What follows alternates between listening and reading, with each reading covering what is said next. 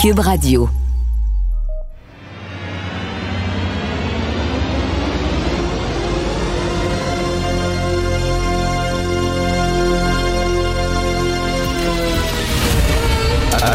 Attention, cette émission est laissée à la discrétion de l'auditeur.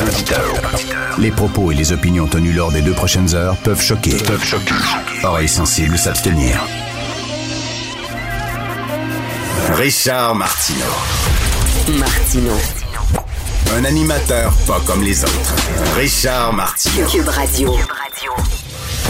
Alors, bon euh, lundi, euh, bon lendemain d'élection municipale. Euh, merci d'écouter Cube Radio. Écoutez, j'aimerais débuter euh, en saluant un ami, euh, Germain Belzile. Ceux qui connaissent l'émission, vous l'avez certainement entendu, je l'interviewais souvent. Germain, économiste à l'Institut économique de Montréal, euh, qui, on sait, combattait un cancer virulent avec énormément de courage. Et sa fille, aujourd'hui, nous apprend qu'il a en plus fait un AVC, donc il est aux soins palliatifs, entouré euh, de ses proches. Donc, euh, j'aimerais une pensée, bien sûr, toute partic- particulière à ses amis, à sa famille, euh, un gars euh, que j'aimais beaucoup. J'en parle au passé, mais bon, il est encore avec nous, mais il est aux soins palliatifs. Donc, euh, bon courage à tous ceux qui le connaissaient et qui l'appréciaient énormément.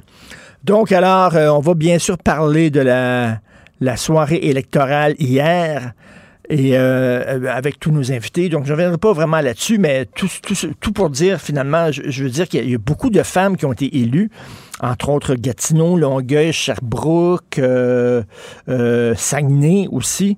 Donc, est-ce que je suis content? Bien oui, je suis content, très content. Euh, les femmes, c'est quand même 50% au moins de la population, sinon plus. Hein? Alors, tant mieux. Puis surtout que souvent, ben, la, conciliation travail-famille, c'est pas évident pour les femmes, pour les jeunes femmes de se lancer en politique. On le disait souvent, il manquait de femmes. Là, soudainement, il y a plusieurs femmes qui ont, qui ont relevé le défi et qui ont gagné et je suis très content. Donc, est-ce que je suis heureux de voir qu'il y a autant de femmes qui ont été élues, autant de femmes qui se sont lancées en politique? Bien sûr que je suis heureux. Est-ce que je trouve que les choses vont être différentes? Non. Non. Euh, la politique étant la politique, euh, c'est un jeu qui se joue euh, de la même façon qu'on soit femme ou homme. Et euh, je refuse, moi, euh, cette philosophie essentialiste qui dit que les femmes sont par nature plus bien- bienveillantes, plus généreuses, plus à l'écoute. C'est totalement faux. Regardez ces derniers temps, il y a eu plein d'histoires avec des, des, des lieux de travail toxiques, du harcèlement psychologique et souvent c'était des femmes qui étaient en cause, des femmes patronnes, des femmes qui euh, géraient des entreprises ou alors des organismes d'État. Donc, euh, pour moi, euh, la, game, le jeu se joue de la même façon que tu sois homme ou femme, mais je suis extrêmement content que plusieurs femmes qui ont relevé le défi tant mieux. Hier, ben, chez moi, Sophie, ma conjointe, regardait le gala de la disque parce qu'elle devait écrire sur le gala euh, sa chronique du journal et moi, j'étais dans mon bureau et je regardais bien sûr la soirée euh, électorale municipale à LCN. Donc, je n'ai pas pu regarder le gala de la disque, mais Sophie m'en a parlé et elle a dit, moi, j'étais- convaincu avec tout ce qui s'est passé euh, suite aux propos hallucinants du grand patron d'Air Canada. Je me suis dit, ben, c'est sûr et certain que, écoute, il va y avoir un écho incroyable lors de la soirée de la disque. Les artistes vont en parler, il va y avoir plusieurs discours là-dessus euh, pour euh, l'importance du français, souligner l'importance du français, etc. Rien. Rien, comme je dis, j'ai j'ai pas écouté la soirée de la disque, Sophie me disait ça.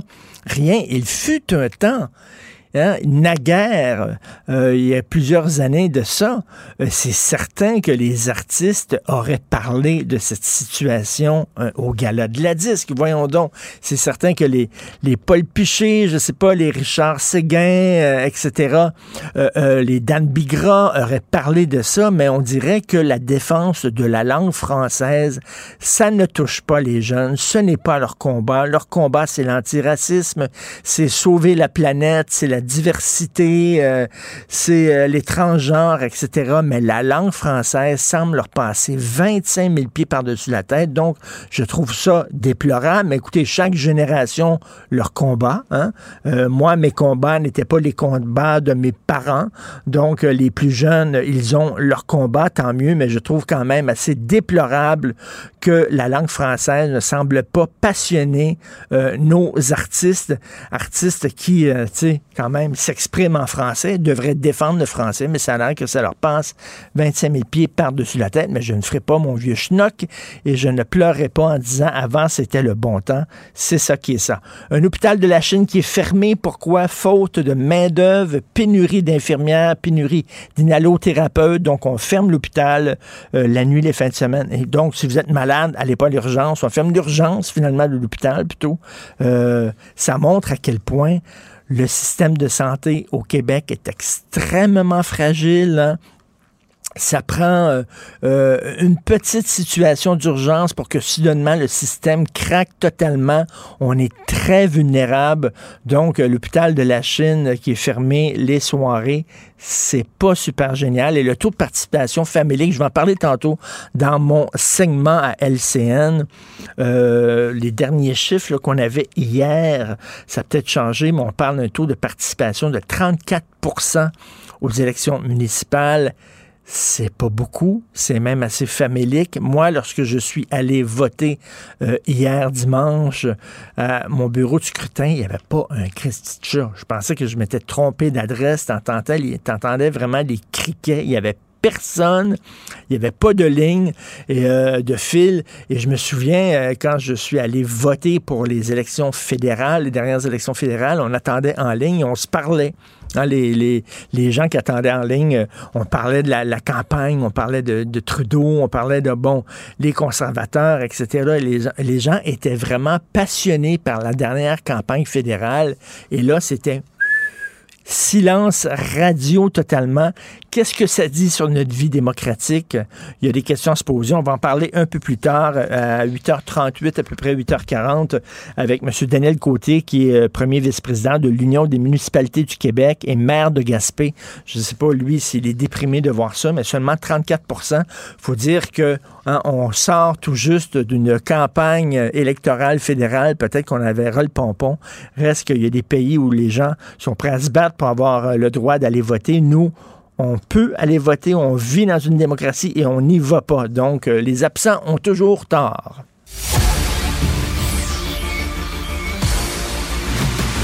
Jean-François Lisée. On va juste dire qu'on est d'accord. Thomas Mulcair. Je te donne 100% raison. La rencontre. C'est vraiment une gaffe majeure. Tu viens de changer de position. Ce qui est bon pour Pitou est bon pour Minou. La rencontre. Lisée.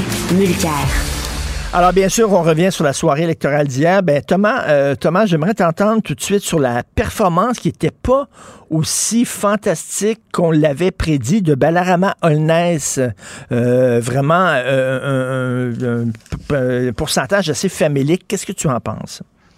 Je pense que c'est très similaire à ce qu'a vécu Jagmeet Singh à Toronto lors de l'élection fédérale. Les sondages lui montraient dans des 24-26% et notre collègue Jean-Marc Léger n'arrêtait pas de nous dire attention, mm.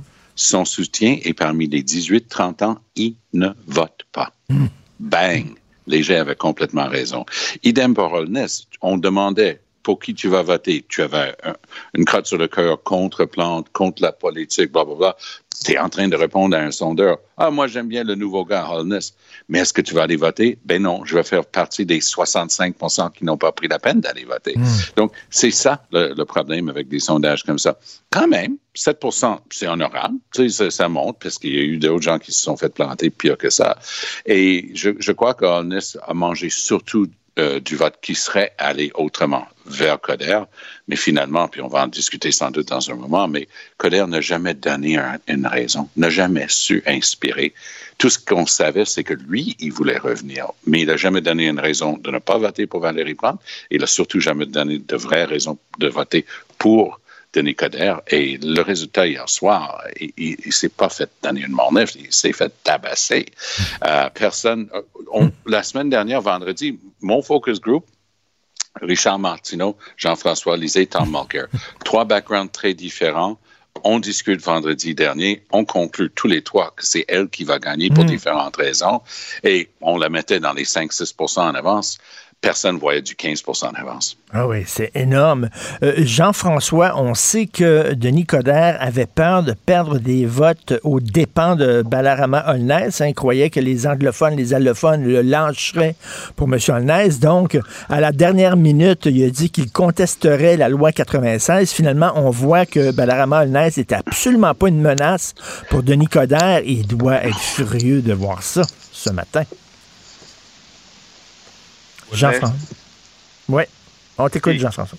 Qui doit être furieux? Euh, Holness ou Coder? Non, non, ben Coder, finalement.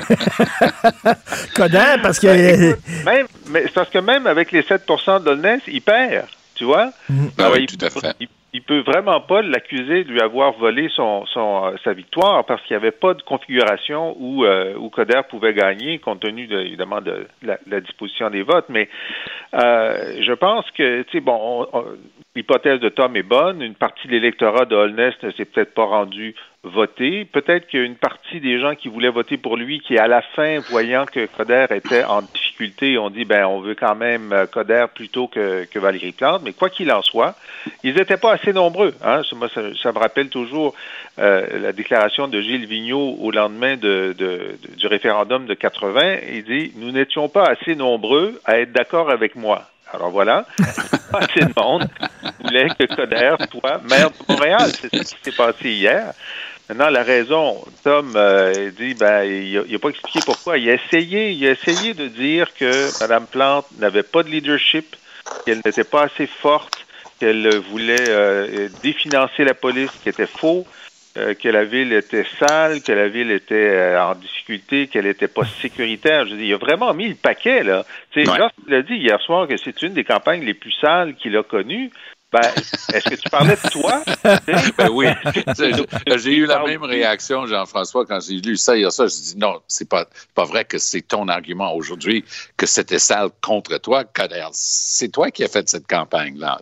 Et c'était le bon vieux Coder. Qu'est-ce que vous voulez que je vous dise? Son socle. Non, il, il, a- Mais- il est en train, il se fait pogner en train de texter. La preuve, il a été accusé d'avoir texté au volant. Non, quatre jours plus tard, non, non, c'est tombé de mon socle. Je le ramassais, je voulais voir si le téléphone fonctionnait encore. Hey, bonhomme, come on! Et hier soir, là, honnêtement, Coder, son argument, on dit ça euh, dans un procès, en anglais, on dit your closing argument, hein? Ton discours de la fin, pour, pour clore le tout lors, lors d'un long procès. Coder, sa ligne hier, son un mot, son, son mot à elle, c'était enthousiaste. Son mot à lui, serein. Au polaï, ça va pas bien. Mais sa cl- son clip qu'il a sans doute décidé lui-même parce qu'il avait quelques-uns des meilleurs conseillers en communication disponibles au Canada qui travaillaient pour lui, comme bénévole évidemment. Et là, il dit, vous allez être pogné avec moi pour un autre quatre ans. Mais tu sais quoi? Depuis, de- depuis six mois, on regardait aller de, Nicodère, puis ça a dû raisonner avec beaucoup de monde. C'est vrai que je veux pas être pogné avec ça. Et je pense qu'il y a des gens qui auraient autrement pu voter pour lui, qui sont juste restés chez eux. Et, et Thomas, Thomas, je n'ai jamais compris pourquoi il s'est présenté à la mairie. Euh, Qu'est-ce qu'il voulait apporter à la ville? La seule, le seul feeling qu'on avait, le sentiment qu'on avait, c'est que C'était par orgueil, par ça. orgueil pour montrer. Regardez, j'ai- mangé une mornif la dernière fois, et là je vais revenir et c'est moi qui va gagner. On va être dans Rocky 2. là. J'ai perdu Rocky il 1. voulait- Rocky- il avait, il avait déjà écrit son truc. Il allait faire oui. comme le maire Drapeau, qui après un mandat a été battu, mais qui est revenu ad vitam aeternam. Et même, il y, a un, proche qui travaille en politique depuis longtemps, il dit, check bien les lunettes là, sur les posters de Coder. Tu sais, il portait des lunettes. Il dit, tout ce qui manque, c'est le moustache. C'est Jean Drapeau, les lunettes. Il essayait de projeter ça. En anglais, on dit ward healer, tu sais, comme à Chicago aux années 60. Le gars avec les deux mains entrelacées dans son dos qui est en train de marcher tranquillement, arpenter son, son bout de ville. Denis Coderre rappelait une autre époque, même s'il n'est pas si vieux, mais il rappelait vraiment une autre époque en, en politique.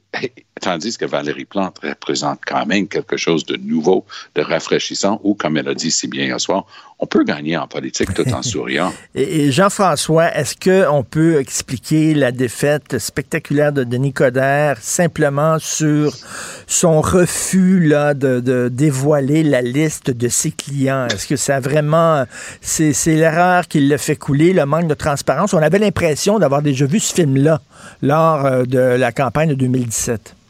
Ben, S'il n'y avait pas eu la dernière semaine de campagne, euh, où euh, on a passé la semaine là-dessus, il aurait perdu quand même. Et pourquoi on a des bonnes raisons de le penser, c'est que lors du, vote par anticipation, il a senti que le tapis était en train de, lui être tiré sous les pieds, puis il a fait une correction sur sur le sur l'anglais, sur le français, sur les services en anglais pour essayer de, d'attirer, de, retenir un certain nombre de votes. Non, je pense que il ne pouvait pas, même s'il avait été bon, même s'il avait été bon, euh, les gens considèrent, ça aurait pu être beaucoup plus serré, évidemment, à la ligne d'arrivée, mais je pense que Valérie Plante avait fait la démonstration qu'elle méritait un deuxième mandat. Mais, pourtant, pourtant, pourtant, Jean-François, je m'excuse, comme on le dit la première page du Journal de Montréal, elle est partie avec 12 points de retard dans les sondages. Et moi, là, euh, chaque jour, j'interviewais des, des, commerçants de Montréal qui étaient furieux contre son administration. Il euh, faut se souvenir, là, en début de, de, campagne électorale, les gens disent on va se débarrasser d'elle. Finalement, comment on peut expliquer sa remontée spectaculaire? Ben, Denis Coderre. Mais, pas seulement. Oui, mais pas seulement. Euh, Valérie Plante a fait une bonne campagne. Elle était sur les, elle était sur la priorité du logement parce qu'il n'y a pas juste des commerçants. Hein. Il y a pas juste, il y a, il y a, des gens qui vivent dans la ville qui étaient satisfaits de ce qui, de ce qui avait été fait avec les frustrations normales euh, d'habitants d'une ville qui est toujours en chantier, bien sûr. Mais elle a fait une campagne sur les enjeux, elle a fait une campagne positive. Euh, effectivement, il y avait du sourire, il y avait de la, il y avait de la vision. On sentait qu'elle était contente d'être là, qu'elle était qu'elle était euh, était en phase avec sa ville et que bon, moi c'est j'ai donné une, une, victoire au point, c'est-à-dire j'ai donné mon, mon, vote au point sur euh, pas, pas par enthousiasme débridé, mais euh, je pensais que c'était quand même mieux que Coder, mais on sentait que Valérie Plante était tournée vers l'avenir et que Coder était tourné vers le passé, peu importe ce qu'il disait. Euh, on va se transposer, à, transporter à Québec maintenant. Euh, Thomas, quelle mauvaise soirée pour Marie-Josée Savard. Tu imagines, Tom, tu crois que tu es gagnant, tu prononces ton discours de victoire et on dit finalement que tu as perdu. Incroyable. Et moi, je n'arrêtais pas de regarder ça euh, parce que c'était en trame de fond. Elle donne son discours et elle annonce qu'elle retourne à la maison ouvrir une bouteille de champagne. J'imagine qu'ils avaient la télé allumée en buvant leur champagne. Ils devaient penser que les bulles avaient quelque chose d'autre dedans parce que à l'écran, ils ont vu ça se resserrer, se resserrer, se resserrer. Et je le mentionne pour la deuxième fois, mais Jean-Marc Léger, au cours de la dernière semaine, avait dit, bouf, faites attention à ce qui est en train de se passer à Québec. C'est beaucoup plus serré que les gens pensent. Et voilà que c'est exactement ce qui s'est passé. En tout cas, Bruno Marchand a, réussi quelque chose d'incroyable. Puis les gens vont passer beaucoup de temps à décortiquer ce qui s'est passé. Québec est une ville, pour y avoir vécu longtemps, est une ville très conservatrice. Moi, ça me surprenait et j'étais agréablement surpris de voir une femme en, tête dans, les sondages tout le long. Mais ça s'est passé quand, ils sont allés chercher la bombe la première fois, c'était style Chambre de commerce est allé chercher ce gars-là parce qu'il y avait une équipe vraiment très similaire à, Vision, à, Projet Montréal. C'est-à-dire les mêmes sortes d'idées pour la ville de Québec, très progressistes et ainsi de suite. Et les, les chauffeurs de taxi savent toujours tout en politique. J'arrive à Québec en avion, je travaillais à Québec à l'époque et je dis, ah, donc, ça va être, euh, ça va être elle qui va gagner. Il me dit, ben non, ben non, Chambre de commerce ne laisserait jamais. Non, non, ils vont trouver quelqu'un. Et lo and behold, ils ont trouvé Régis Labombe, ils l'ont mis comme candidat plutôt tard dans le, jeu mm. et il a, il a gagné facilement. C'est un peu la même chose avec Marchand. Et, ça, ça, va être intéressant de voir parce que la bombe a consacré euh, Marie-Josée comme la future mairesse ben, c'est ça, c'est ça. Je vais entendre euh, Jean-François. Puis, puis en plus, euh, au cours des derniers jours, hein, on a salué la bombe. C'était une pluie d'ovations et d'hommages parce qu'il quittait la vie politique. Et là, euh, on pensait que ça se, tra- ça se transposerait directement sur ce- celle qu'il avait choisie comme sa, sa dauphine. Et finalement, absolument pas. Donc, comment tu analyses la victoire de M. Marchand? Ben, la- la- L'appel au vote de Régis Labaume pour Valérie Plante a mieux marché Oui. que son appel au vote pour sa dauphine à Québec. C'est quand même extraordinaire. Ouais. Et, euh, et non, je pense que euh, ben, hier, on peut dire que euh, les, les- les gens de Québec ont eu deux maires pendant la même soirée. Ça, c'est quand même assez... c'est- à noter. Maintenant, les dynamiques internes de la campagne, Bruno Marchand, qui était un- c'était une figure de, de, de l'élite euh, de l'élite de, de Québec, mais qui n'était pas une figure qui avait une notoriété, qui a réussi à, à- à partir de rien et à, à gagner vraiment, à l'arracher à la toute fin. Euh, moi, je suis pas un expert de, de, de la campagne, mais on me dit que sa capacité de communication était excellente. Il était très éloquent, il était très convaincant. Euh, il, incarnait le renouveau et même si les gens étaient très heureux de la bombe et l'auraient probablement réélu, après Oui, ça, c'est 14 vrai. ans, tu veux de la nouveauté et lui a réussi à incarner cette nouveauté-là davantage que Mme Savard. Et euh, Thomas, euh, Gatineau, Longueuil, Sherbrooke, Saguenay ont des mairesses, beaucoup de femmes qui se sont présentées, beaucoup de femmes qui ont été élues. C'est une excellente nouvelle. C'est une excellente nouvelle. Parce que si on remonte euh, juste quelques décennies en arrière, c'était un fait très rarissime d'avoir une femme à la tête d'une ville. Et voilà qu'aujourd'hui, on, on compte parmi les dix plus grandes villes au Québec, euh, la moitié, cinq, sont des femmes. Donc, de- donc un, un progrès énorme dans notre société. Et c'est quand même une politique de proximité. Et peut-être justement, c'est un reflet d'une différence d'approche entre les hommes et les femmes que autant de femmes maintenant réussissent à se tailler une place. Le résultat le plus surprenant pour moi, c'était Longueuil, c'est-à-dire que c'était quasiment décidé d'avance. Catherine Fournier, cette jeune femme qui s'était présentée pour le Parti québécois, avait gagné un siège qu'elle n'aurait jamais gagné s'il n'était pas candidate du Parti québécois et qui a aussitôt dit ben moi je veux rien savoir du Parti québécois. Elle a siégé comme indépendante sachant quand même compter. Elle, elle a regardé une possibilité qui était la mairie de Longueuil et hop elle est partie avec d'autres jeunes 29 ans mairesse de la troisième oui. ville en importance au Québec Fantastique. Et en terminant, il nous reste quelques secondes seulement. Donc, euh, une réponse euh, brève. Selon vous, est-ce que Denis Coderre reste dans l'opposition? On pourrait gager une, une bouteille de Bourgogne ou de Bordeaux. Alors, Jean-François, est-ce qu'il reste ou il part? Il part. Il Ah, je part. suis complètement d'accord. Je suis complètement d'accord. Il n'y a aucune possibilité que Denis Coderre, avec l'orgueil qu'on lui connaît, va rester comme chef de l'opposition à l'hôtel de ville. C'est impensable. Bon, bon, on va boire de la bière et non du c'est Bordeaux. Oui. C'est que Guillaume Lavoie, qui était, euh, qui était sur un peu son numéro 2, qui a écrit la, la, la- la plateforme de la campagne, a été battu dans Villeray parce que lui aurait fait un excellent chef de l'opposition pour Ensemble Mo- Montréal, puis un bon prétendant à, à la mairie pour la prochaine fois. Donc, euh, il va certainement annoncer son départ euh, demain ou aujourd'hui. Tiens, merci beaucoup, Thomas et. Jean-François. Merci, salut. Merci. Martino. Pour l'instant, nos avocats nous disent que tout est beau. Cube Radio. Autrement dit, la nouvelle radio numérique. Cube Radio. En direct à LCN. Salut Richard. Salut Jean-François. Écoute, je veux revenir rapidement. Hier, c'était le gala de la disque et je me serais attendu, moi, comme plusieurs personnes, à, à ce que les artistes prennent la défense du français, surtout à Montréal, à suite aux propos extrêmement choquants tenus par le grand patron d'Air Canada. Donc, je me suis dit, c'est certain qu'il va y avoir des discours absolument rien. Écoute, dans les années 70-80, tu peux être sûr que les artistes, plusieurs artistes auraient parlé pour prendre la défense du français. Faut dire que c'est un signe des temps. Je pense que les jeunes ne sont plus là. Maintenant, c'est la diversité, c'est l'environnement qui les intéresse, c'est pas nécessairement euh, la défense du français. Donc, il faut en prendre note. Dommage quand même. Ouais. Euh, Soirée électorale maintenant. Euh, on parle beaucoup de la remontée spectaculaire de, de Bruno Marchand à Québec, la, la surprise de la soirée. À Montréal, Valérie Plante, on la voyait là, Richard. Les sondages la donnaient gagnante, mais à ce point, vraiment pas. Là. Non, vraiment pas. Donc, écoute, elle a fait une très bonne campagne, je crois, et M. Coder a fait une mauvaise campagne. Je pense que M. Coder, c'est mon titre de ce matin, c'est euh, Valérie Plante n'a pas gagné, c'est Denis Coder qui, a perdu. Mm. Euh, parce que, écoute, chasser le naturel, il revient au galop. Il a tenté de nous vendre le Denis Coder 2.0, le nouveau Denis Coder. Et ça s'est terminé, cette campagne-là, exactement comme la campagne de 2017, lorsqu'il refusait euh, de dire combien de billets il avait vendu pour la fameuse euh, euh, course de F1 électrique. C'est la même chose. Là. Les secrets sur la liste de ses, de ses clients, finalement, ce sont les médias qui, qui, ont, qui, ont, sorti ça. Donc, il y avait un côté, tu sais, les gens sentaient qu'ils nous cachaient quelque chose. Et je vais dire franchement, là, mm.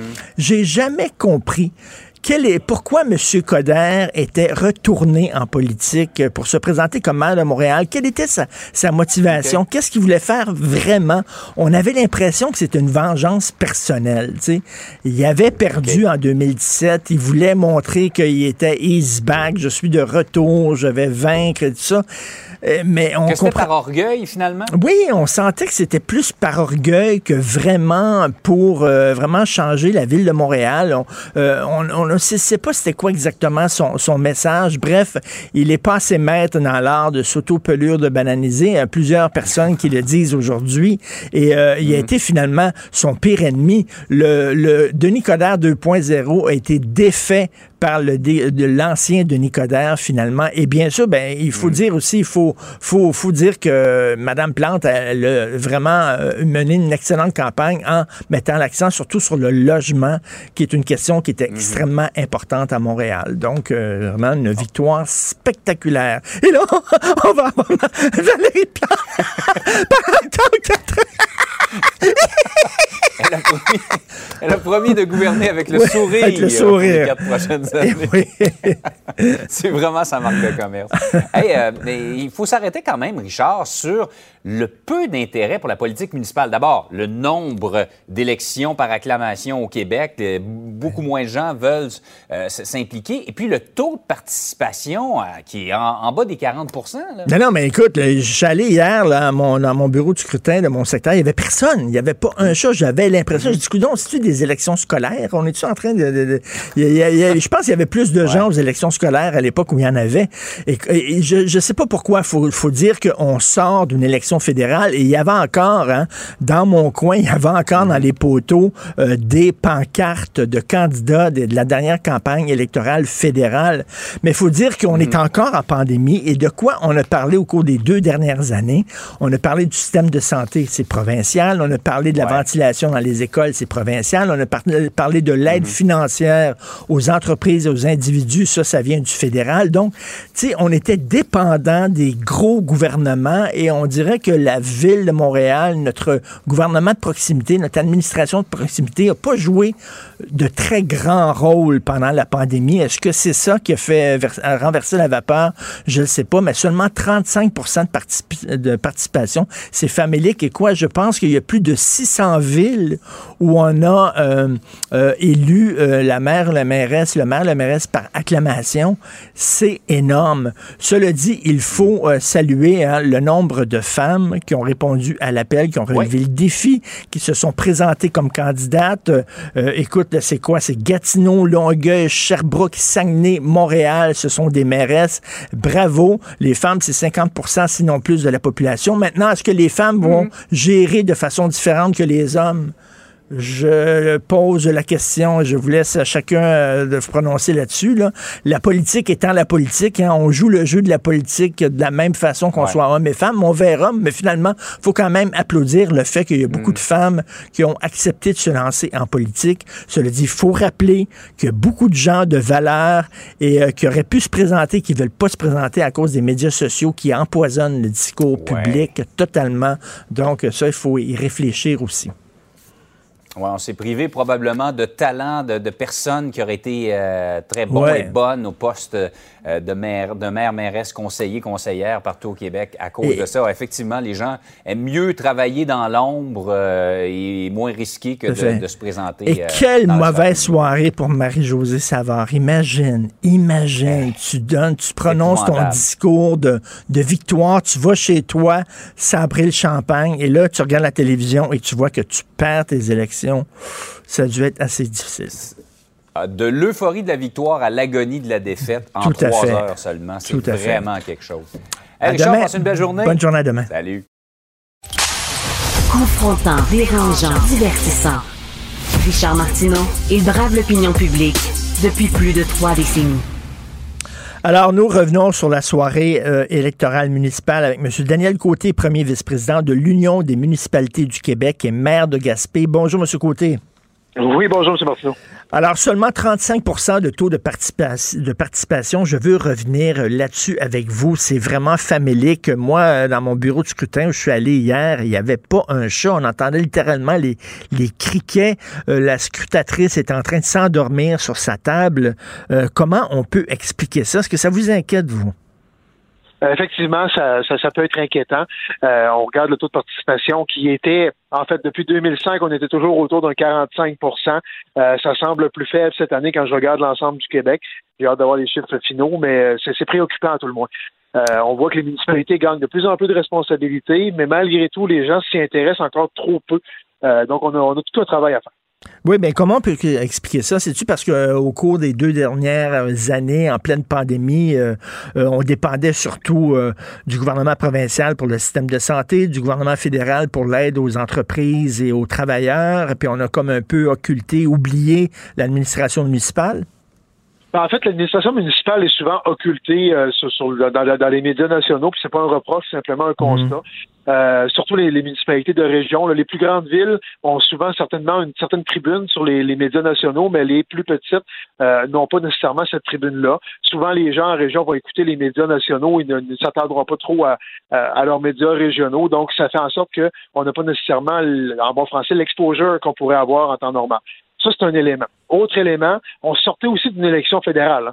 Euh, donc, ben les gens étaient peut-être. Il y a sûrement des gens qui étaient un petit peu tannés de se faire séduire par des politiciens et peut-être qui ont dit ben là, je suis allé voter au fédéral, je n'irai pas au municipal. Les gens confondent souvent ces, ces trucs-là. Euh, il y a aussi plein de mesures durant la pandémie. Par exemple, euh, pas de vote itinérant, donc dans les foyers de personnes aînées, dans les universités, etc. Ça a sûrement influencé le, taux de participation, du moins en partie. Bref, il y a une multiplication de facteurs qui peut l'expliquer, mais j'ai hâte qu'on euh, qu'on puisse, dans le fond, revaloriser ce que font les municipalités, s'assurer que les gens s'y intéressent davantage et qu'ils aillent voter. Alors, plusieurs municipalités qui ont voté, qui ont élu leur maire et mairesse par acclamation, c'est, je crois, votre cas, M. Daniel Vous avez été réélu maire de Gaspé par acclamation euh, je crois que c'est plus de 600 villes, c'est ça. Euh, qu'est-ce que ça dit là aussi sur notre système euh, politique municipal? En fait, le, pourcentage d'élus par acclamation est similaire à ce qu'on a vu dans les quatre ou cinq dernières élections. Donc, c'est un relatif statu quo là-dessus. Qu'est-ce que ça dit? Je dirais ça dépend toujours de, ce qui se passe dans chacune des localités. il y a des endroits où les gens vont dire, ben ça va bien chez nous, on n'a pas besoin de, de changement, il n'y a personne qui se présente, ça finit là. Euh, il y a d'autres endroits où il y a certainement des mouvements d'opposition. Donc, il y a nécessairement élection. Euh, bref, ça dépend vraiment de, de, ce qui se passe. Il y a des endroits aussi où peut-être que c'est peu intéressant de se présenter, donc les gens euh, disent bon, on va laisser lui qui est là ou on va laisser euh, passer la personne qui se présente et ça finit là. Donc ça dépend vraiment de, de ce qui se passe. Est-ce que c'est un signe que la démocratie est, manque de santé, la démocratie municipale? Je suis pas encore convaincu de ça. Euh, je pense qu'on a beaucoup de travail à faire pour revaloriser ce qu'on fait au niveau des, euh, municipalités, mais euh, je pense que la démocratie, de façon générale, est en santé. Il y a beaucoup de gens dans le milieu municipal, des maires, des mairesses, qui se sont plaints de la violence des propos sur les médias sociaux. Il y en a même qui ont décidé de ne plus se présenter. C'était le cas, entre autres, du maire de Verdun. J'avais parlé aussi au coloré maire de, de dans la région, le près de près de Trois-Rivières, là, un, adepte de... Louisville. Oui, Louis Louisville, exactement, qui avait des problèmes aussi, mais, mais c'est vrai que c'est le, discours public est rendu vraiment toxique, là. Euh, effectivement, je dirais qu'on a atteint, ce, discours-là a atteint son apogée euh, lors de la période de confinement durant la pandémie. C'était là probablement où on était au sommet. Euh, ça semble se recalmer un petit peu. C'est sûr qu'on en a parlé beaucoup publiquement, donc il y a peut-être des gens qui ont utilisé leur, leur, leur, miroir pour se dire, ben, euh, OK, je vais me calmer les nerfs un peu. Euh, il y a le phénomène des trolls aussi, euh, des gens qui se cachent derrière des pseudonymes pour aller invectiver, harceler, intimider euh, d'autres gens sur les médias sociaux, en particulier des personnalités publiques, des élus et autres personnalités publiques. Il y a plein de phénomènes comme ceux-là. à l'UMQ, on développe une boîte à outils pour aider les, élus à, si on veut, à contrôler ou à mieux, à mieux contrôler ce qui se passe sur leur page, notamment faire la différence entre une page publique, politique versus la page Facebook privée, par exemple. Euh, c'est des trucs comme ça, où ne pas se gêner de bannir des trolls, par exemple, euh, développer ces outils-là. Bref, il y a plein, il y a mille et une façons, sans parler des pressions politiques qu'on fait sur les géants du web, sur les gouvernements du Québec et du Canada, pour mieux contrôler ce qui se passe en termes d'actes criminels sur les médias sociaux. Ça ne veut pas dire brimer la liberté d'expression, mm-hmm. ça veut juste dire enrayer les menaces de mort, l'intimidation et le harcèlement criminel qui se fait. Mais c'est vraiment extrêmement dommage parce que peut-être des gens d'envergure euh, qui euh, auraient voulu se présenter, mais qui disent le, le jeu n'en vaut pas la chandelle. Me faire insulter 24 heures sur 24, 7 jours par semaine, ça ne m'intéresse pas et c'est euh, déplorable c'est clair, on se prive de talent. On, a perdu beaucoup d'élus de talent, dont plusieurs en raison euh, de, cette vague d'intimidation et de harcèlement-là. Euh, je pense que si on veut avoir des bons leaders, on va avoir des, gens qui nous représentent et qui travaillent fort pour, pour nous. Et on doit aussi leur faire attention. Ça ne veut pas dire ne pas critiquer leurs décisions. Ça veut juste dire ne pas franchir certaines limites qui, ne devraient pas être franchies dans une société comme la nôtre. Beaucoup de femmes, euh, Gatineau, Longueuil, Sherbrooke, euh, Saguenay, Montréal vont être dirigées par une mairesse. Beaucoup de jeunes aussi. Hein, le maire de Laval, 33 ans. La mairesse de Longueuil, 29 ans. Ça, c'est des bonnes nouvelles. Ben, c'est un changement de garde profond. On s'y attendait qu'il y aurait un changement de garde, euh, mais quand on voit que les, parmi les dix grandes villes du Québec, on est carrément en parité, cinq hommes, cinq femmes, on voit de plus en plus de jeunes qui se sont intéressés par la chose politique municipale. Euh, donc, les, les, campagnes de promo qu'on a fait dans les 8, 10, 12 dernières années à l'UMQ pour atteindre les zones paritaires, pour intéresser les jeunes, ben, ça commence à porter fruit. Euh, en tout respect, évidemment, pour les hommes d'expérience, on a besoin aussi euh, de, de, gens masculins d'expérience sur nos conseils municipaux ce qu'on veut, c'est une certaine forme de parité ou une certaine forme de représentativité de l'état de la société. Euh, ultimement, il y, a 28% de la population qui a 18 à 35 ans. Euh, si on pouvait se rapprocher de, ces chiffres-là en termes de représentation sur les conseils, ce serait bien. On est 50% d'hommes, 50% de femmes. Ben, c'est la cible et à 50% euh, dans les conseils autant que c'est le cas dans la collectivité. Euh, ça donne des décisions qui, sont, qui se rapprochent le plus possible de ce que les gens souhaitent. Le dit, il faut pas tomber dans l'excès inverse et dire tasse-toi mon oncle parce que tu es un homme de 50 ans, on veut rien savoir, puis tu es une vieille croûte. Ben on a besoin, on a besoin des gens d'expérience aussi, des hommes, des femmes d'expérience sur nos conseils. Euh, si c'est juste des jeunes, ben, il va nous manquer justement le vecteur expérience. Euh, si c'est juste des gens d'expérience, ben, il nous manque le son cloche des jeunes. Euh, si on a juste des hommes, il nous manque le son cloche des femmes et vice versa. Donc c'est pour ça qu'on va avoir quelque chose qui est le plus diversifié que possible comme instance. c'est ce sur quoi on travaille quand même depuis plusieurs années à l'UMQ. Et on, là, on commence à voir poindre certains résultats. puis d'ailleurs, je vais profiter de la tribune pour féliciter tous ceux et celles qui ont été élus ou réélus dans dernière élection, puis remercier tous, les autres aussi de leur implication. Tout le monde, je pense, est allé avec beaucoup de cœur puis euh, beaucoup de passion, beaucoup de volonté. Puis euh, voilà, fait que c'est intéressant. Il faut dire aux gens, allez voter. Allez voter. Seulement 35% ça n'a pas de sens. Il y a des gens qui sont prêts à se battre, à prendre les armes pour pouvoir avoir la chance de voter, de participer à des élections démocratiques. Et nous, on a cette chance-là, puis on dit, oh, je n'ai pas voté. Il faisait beau, une petite marche qu'au bureau du scrutin, ça aurait, été, ça aurait coûté quoi? 35% Je trouve pas ça très fort. Euh, félicitations d'ailleurs pour votre élection, M. Daniel Côté. Donc, Daniel Côté, premier vice-président de l'Union des municipalités du Québec et maire de Gaspé. Bonne journée. merci à vous. Bonne journée. Martino, ne ratez plus rien. Cette émission est aussi disponible en podcast dans la bibliothèque balado de l'application ou du site cul.radio. Le, le, commentaire de Félix Séguin, un journaliste d'enquête pas comme les autres. Oui, alors Félix, comment ça va? ça va bien, toi? Ça va très bien. J'étais en train de regarder encore, de passer à travers certains résultats euh, de la soirée d'hier. Écoute, Marie-Josée Savard à Québec, là Tu peux-tu imaginer pire soirée que ça pour quelqu'un, toi? Non, non, j'ai été euh, moi aussi renversé par euh, la manière dont euh, ben, la manière dont ça s'est joué, hein, en fait, peut-être le manque aussi de d'appui puis de, de, conseils en communication puisque ça semblait tôt mais j'aimais beaucoup j'aimais beaucoup regarder Jean-Marc Léger à cette soirée électorale municipale 2021 à LCN puis un peu plus tard à TVA à un moment donné, il dit, je l'avais dit, je l'avais dit, j'avais dit, tu regardais son, son, son non-verbal, il, il levait quasiment la main en disant, je l'avais dit, hey, oh, oh, c'est moi, je dit, je l'avais prédit. Parce que tu te rappelles que Jean-Marc Léger mettait au coude à coude euh, je pense que c'est 46-46, là, 46 euh, contre 46 les, les, euh, les candidats, les deux candidats. Alors, ben voilà. Et je ne sais pas si tu as lu hier le, statut Facebook de Pierre Huet, le parolier, le fameux parolier Pierre Huet, le gars derrière Croc. Et lorsque Valérie Plante a été élue, il dit c'est fou, les cyclistes klaxonnent dans la rue. écoute, tu veux me parler d'une nouvelle. Pierre Huet est à l'origine de, de plus grandes chances, de, ben les plus grandes chansons du répertoire aussi euh, québécois là, quand il écrivait pour Offenbach, bien sûr. Ben oui, il dit entre les cyclistes sur la piste slam devant chez nous klaxonnent et sont euh, fous de joie. Euh, une nouvelle hallucinante. Le blogueur de Lévis qui était à l'origine de la fausse nouvelle sur Madame Riscala a récidivé, tu dis?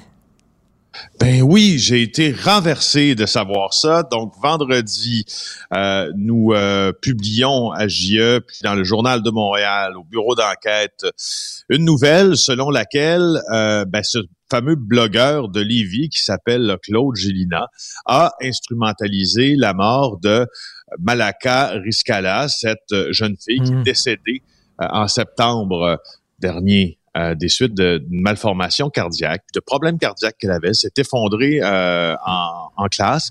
Et là, euh, Monsieur Gélina, lui, avait fait un article ou écrit un article euh, quelconque, puis dans, il, disait dans cet article-là qui était mort des suites d'un vaccin. vaccinale des suites d'un vaccin. Alors, on a fait l'autopsie de cette fausse nouvelle-là, puis en long et en large, on a donc documenté euh, les raisons de la mort, malheureuse, bien sûr, de la jeune euh, Malaka. On a aussi euh, documenté comment cette nouvelle-là, à travers les réseaux sociaux, s'est rendue jusqu'à M. Gélina par certains parents de l'école qui avaient certaines tendances anti-vaccins, puis à Claude Gélina lui-même qui, qui l'a publié sur son blog Chaudière. Et, et, euh, et voilà. Et là, il dit, euh, il dit en fin de semaine, et des internautes me signalent ça, parce que quand, quand, il, est, quand il est confronté par mes collègues Nicolas Lachance et Richard Olivier. Ben c'est ça, là. Ah, il y a quoi, 11h30 le matin, il était en bobette, là, ou dans, dans plein milieu de l'après-midi. Bon, il était en bobette, et là, il a dit, quand il a été confronté par les, les journalistes de JA, ah, oh, je suis désolé, il faisait son piteux-pitou, puis je vais l'enlever, puis je l'ai effacé. Donc, il l'a effacé. Là, on s'est dit, tout le monde, mais il a appris sa leçon, puis il recommencera pas. Tu dis qu'il a récidivé. Ben oui. Donc, il, dit à nos journalistes, effectivement, puis avec un ton presque mielleux, là, bien évidemment, si cette nouvelle-là est fausse, euh, ben, je vais l'effacer, puis etc., puis etc. Alors, euh, on sent qu'il est qu'il a l'air contrit un peu. Et finalement, samedi, on m'envoie une publication, ou samedi ou dimanche matin, un des deux, on m'envoie une publication de euh, monsieur en question, et finalement, il remet et il reparle de son article et sur ce même ton mielleux, ben il dit que finalement, ah ben il avait peut-être raison. Je regarde l'entrée sur son fameux blog là, euh, son 4459e message, je pense là. Euh, il dit que Richard Olivier, c'est mon collègue, mon excellent collègue d'ailleurs, et euh, et euh, Olivier Prudhomme dit, j'ai pas vu leur message, hein, parce que si j'avais vu leur message, là, j'aurais refusé de les rencontrer. Mais ils sont venus quand même, sans ma permission. Juste te dire, euh, Richard, qu'on on a cogner à une porte, là, c'est pas un crime. Ben oui. Quand ben t'es journaliste, là, ben cogner à la porte de quelqu'un pour te demander, tu sais, qu'on te dise la vérité, ça, c'est pas un crime. Alors, quand même que tu refuses qu'on cogne à ta porte, on peut cogner quand même, mon grand. Ça, c'est la première des choses. La seconde, il a dit qu'il euh, refusait qu'il enregistre et qu'il voulait qu'il quitte. Ce n'est pas du tout ce que nous, on voit sur les rubans. Ben, c'est plus des rubans maintenant, c'est numérique. En tout cas, euh, c'est pas du tout ce qu'on voit. Donc, c'est un mensonge.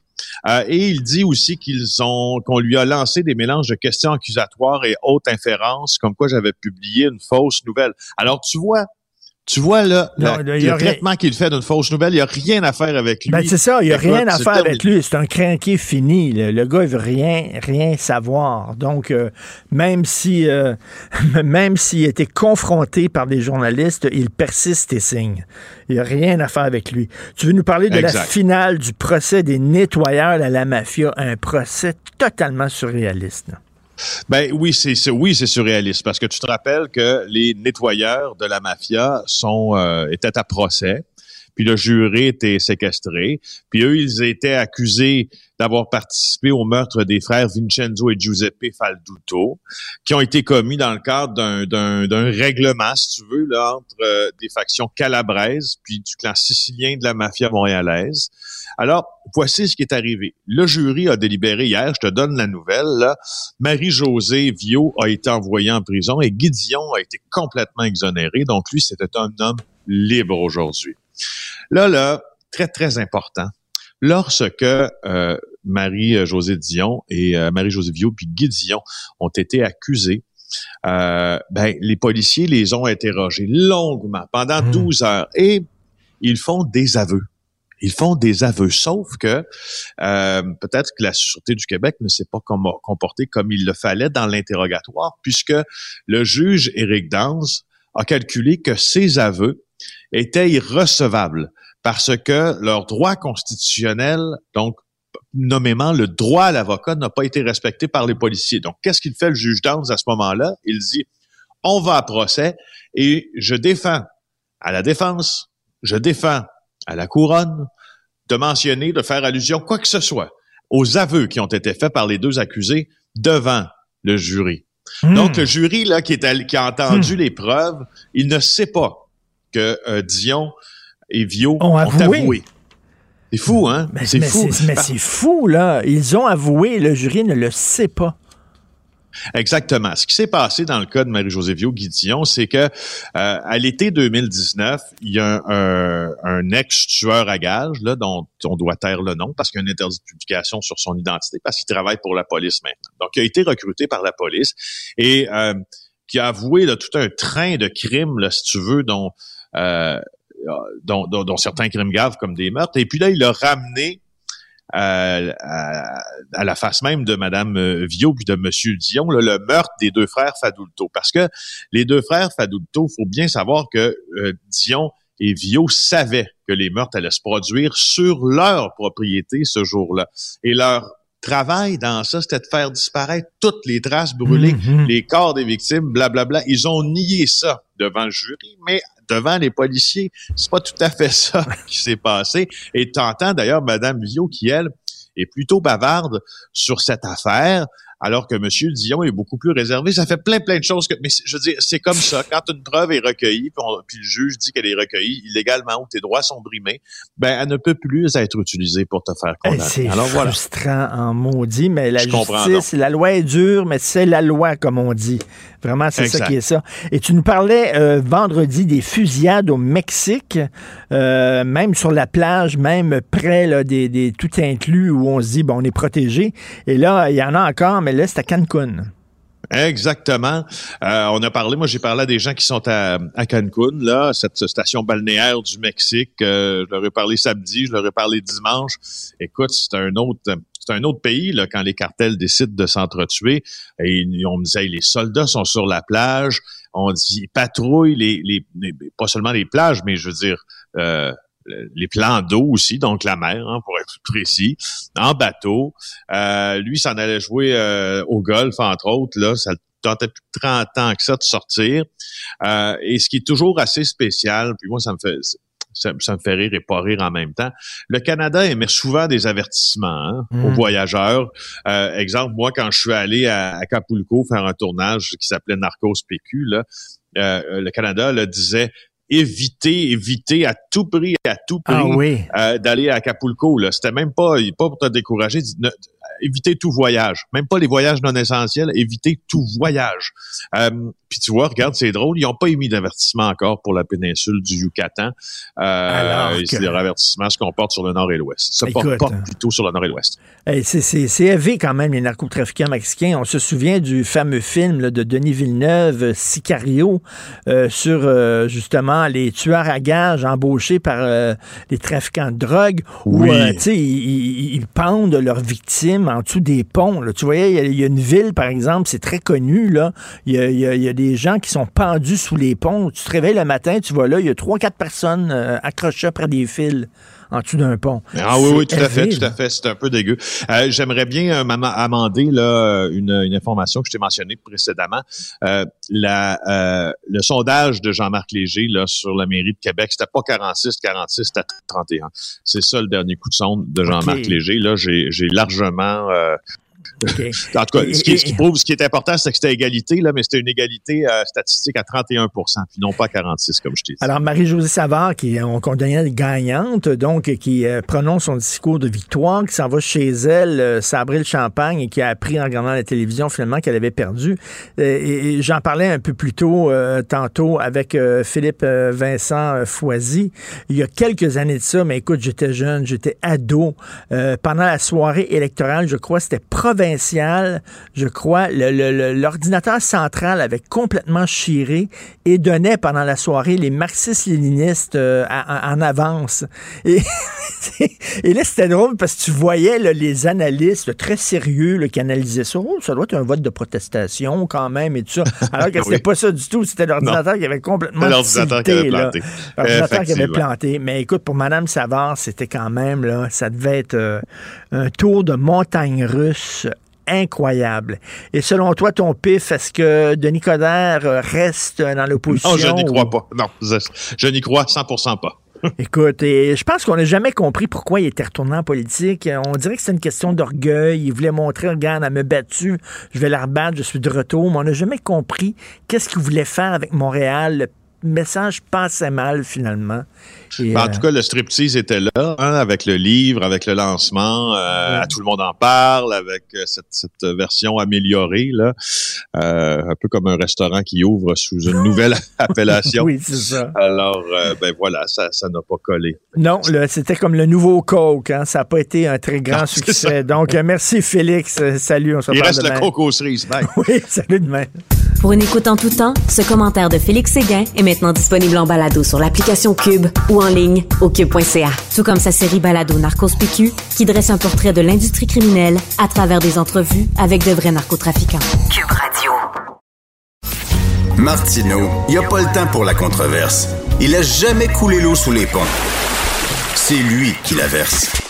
Vous écoutez Martineau. Cube, Cube Radio.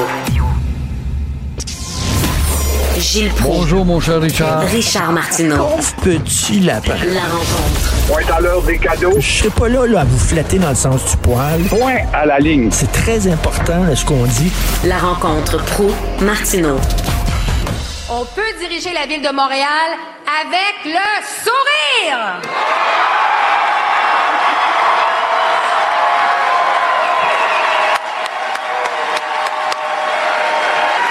Ah, moi j'ai envie de sourire toujours et encore plus, puis je vais nous encourager à continuer à sourire.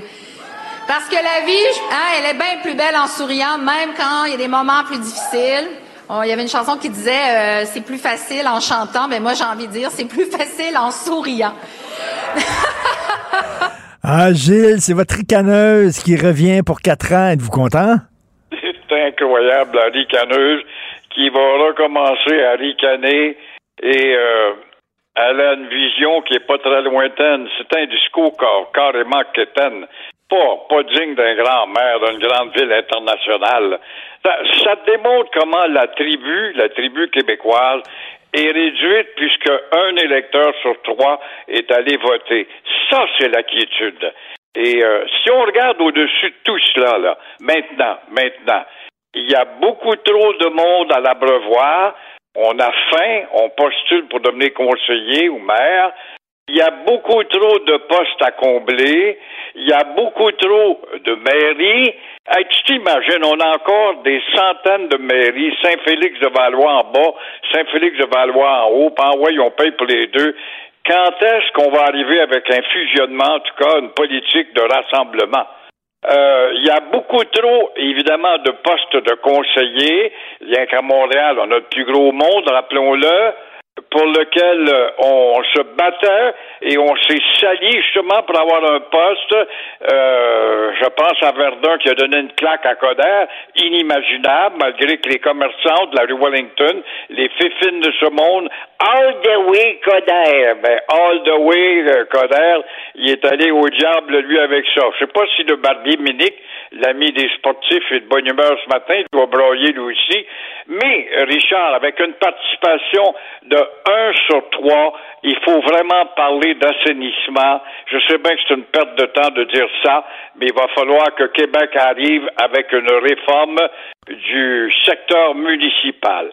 En passant, je félicite LCN hier et l'équipe de TVA, il n'y a pas de doute, était nettement supérieure où j'ai pitonné entre les deux postes à Radio-Canada, ont été enlisés, embourbés. Il y a des gars qui sont des animateurs qui devraient redevenir des reporters plutôt que des animateurs.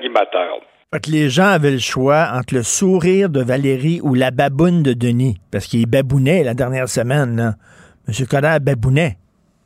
Ben oui, euh, c'est sûr que ce qu'il y a d'intéressant dans ces résultats, ce sont les nouvelles figures. Il y a des hommes et des femmes dynamiques qui vont faire preuve d'imagination. On le verra avec le temps. Mais Coder n'a jamais prouvé qu'il était nouveau. Il, euh, en tout cas, il n'a rien démontré comme euh, nouvelle envergure, des nouveaux projets pour Montréal. Et Valérie, elle, avec son discours qu'étonne, euh, n'a rien annoncé de quelque chose de distinctif pour Montréal. Fait que finalement, on, on est aussi pris qu'on l'était. Euh, qu'est-ce que ça va changer? Pas grand-chose. Ça va changer le fait que ça coûte cher. Et est-ce qu'on va débloquer les rues, élargir les rues pour favoriser l'automobiliste? Il n'en est pas question, bien sûr. Mais est-ce qu'il y a des projets grandieux, grandioses, la ricaneuse? J'en doute beaucoup. Euh, est-ce qu'elle ne pourrait pas, justement, se distinguer par exemple, je ne sais pas, en s'attaquant je suis la mairesse de Montréal, la plus importante ville. Je pousse Québec à pousser aussi l'idée de réduire le nombre de conseillers. 103. 19 arrondissements, ça n'a pas de bon sens. Personne, personne, moi personnellement, j'ai voté pour Thibodeau. Je le dis, il est le seul, il a dû avoir deux douzaines de votes. Mais euh, comment ça se fait que ce thème-là hmm. n'est même pas venu sur le tapis durant la campagne? Elle pourrait penser, si elle a de l'imagination, garnir le pont Charles de Gaulle au bout de l'île et le rendre un pont honorable pour la hauteur du personnage, tout comme officialiser le balcon de son hôtel de ville qui nous a poussé aux quatre coins du monde. Elle pourrait euh, installer des pimpons sur les voitures de police pour donner une distinction à Montréal. Affaires qui se font, coûtent pas cher, ça. Européaniser le costume de la police, comme le maire Jean Drapeau voulait le faire. Bref, de créer une distinction avec Montréal.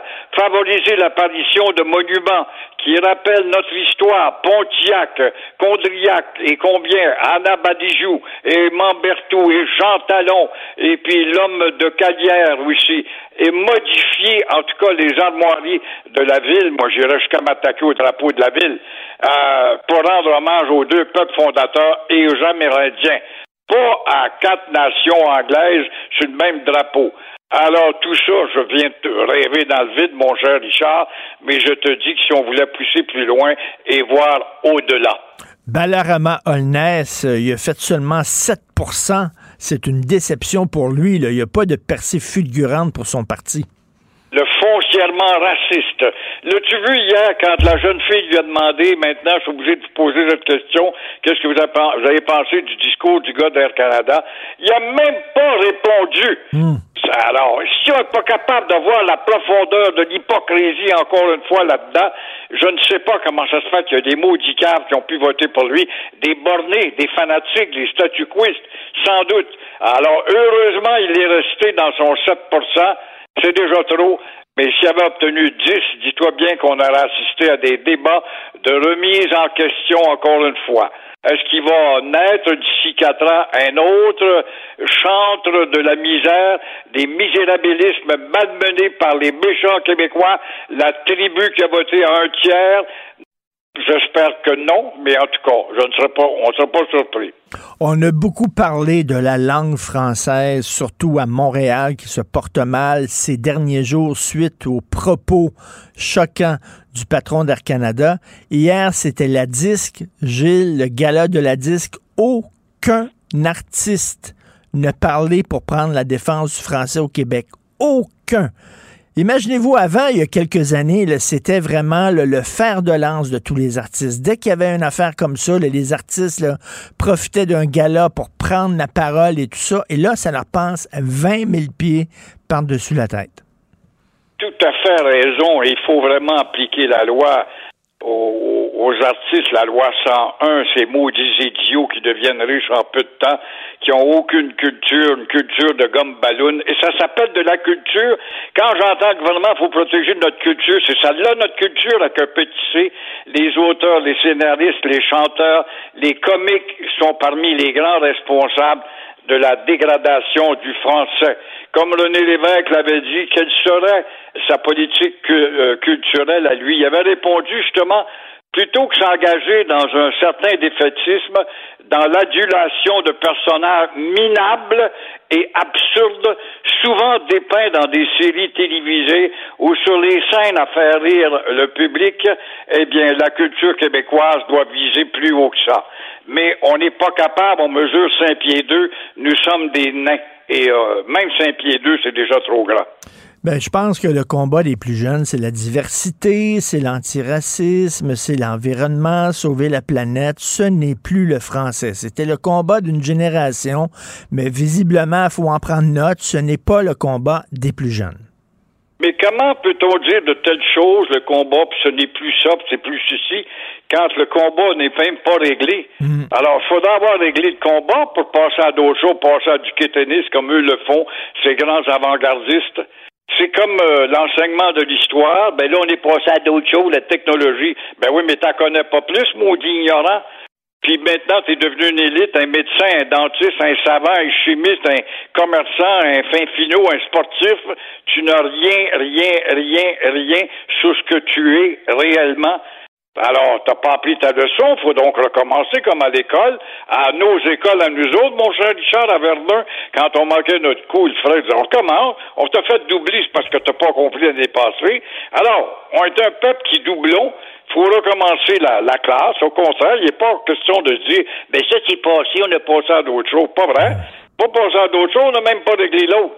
En terminant pour les élections municipales, la bonne nouvelle, c'est que Will Prosper n'a pas gagné à Montréal-Nord. Puis là, c'est pas parce que je suis raciste. Il y a des gens qui vont dire Ah ouais, c'est ça, tu te réjouis de sa défaite parce qu'il est noir. Ça n'a rien à voir.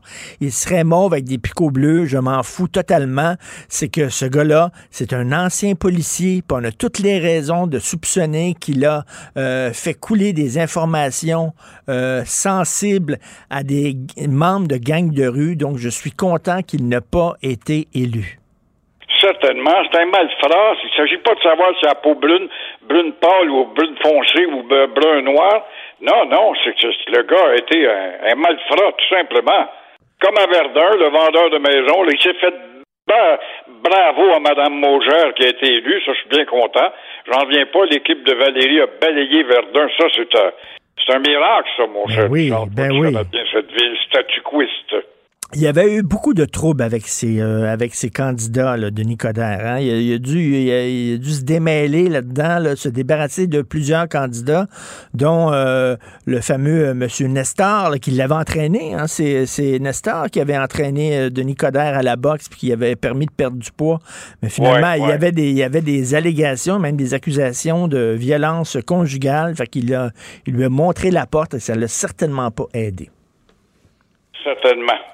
Ça peut pas être un peu plus clair. Maintenant, il faut voir au-delà de tout ça maintenant. Est-ce qu'on endure ce système-là à un électeur sur trois qui se lève son gros derrière pour aller voter? Est-ce que c'est ça s'appelle ah, c'est trop dur. C'est trop dur. T'es allé voter l'autre jour au fédéral, puis il faut encore voter. Je suis fatigué. Puis là, on va nous achaler au provincial bientôt. oh mon Dieu, une autre élection, c'est donc fatigant ça. Il n'y avait pas un chat, Gilles. Dans mon bureau de scrutin, je suis allé voter avec ma blonde, il n'y avait personne. Il était en train de s'endormir, les scrutateurs étaient en train de s'endormir. Il y en a une qui lisait, là, puis on, il n'y avait pas un chat. Je suis rentré. Je pense qu'il y avait plus de monde aux élections scolaires quand il y en avait à l'époque. Ça n'a pas d'allure. C'est pas des hein? On a démoli justement le système scolaire, on l'a pas démoli totalement, mais justement, on disait c'est pas une démocratie, des 5, 8, 10% de gens qui vont voter. Mais là, écoute, on est à 1 sur 3, là. C'est inadmissible. Ça coûte combien maintenir, maintenir ces tricoteux de panier-là qui étaient dans un bureau hier à lire des livres, à attendre qu'un nono se présente pour voter? Ça coûte combien, ben ça, la société? Non, non, 35% c'est épouvantable, c'est honteux. faut se regarder dans le miroir, ça, on n'est même pas. Puis il faisait beau en plus, Christy. Les gens auraient pu marcher jusqu'au bureau du scrutin. Il y en a partout. C'est 10 minutes de marche là, pour aller voter. Là.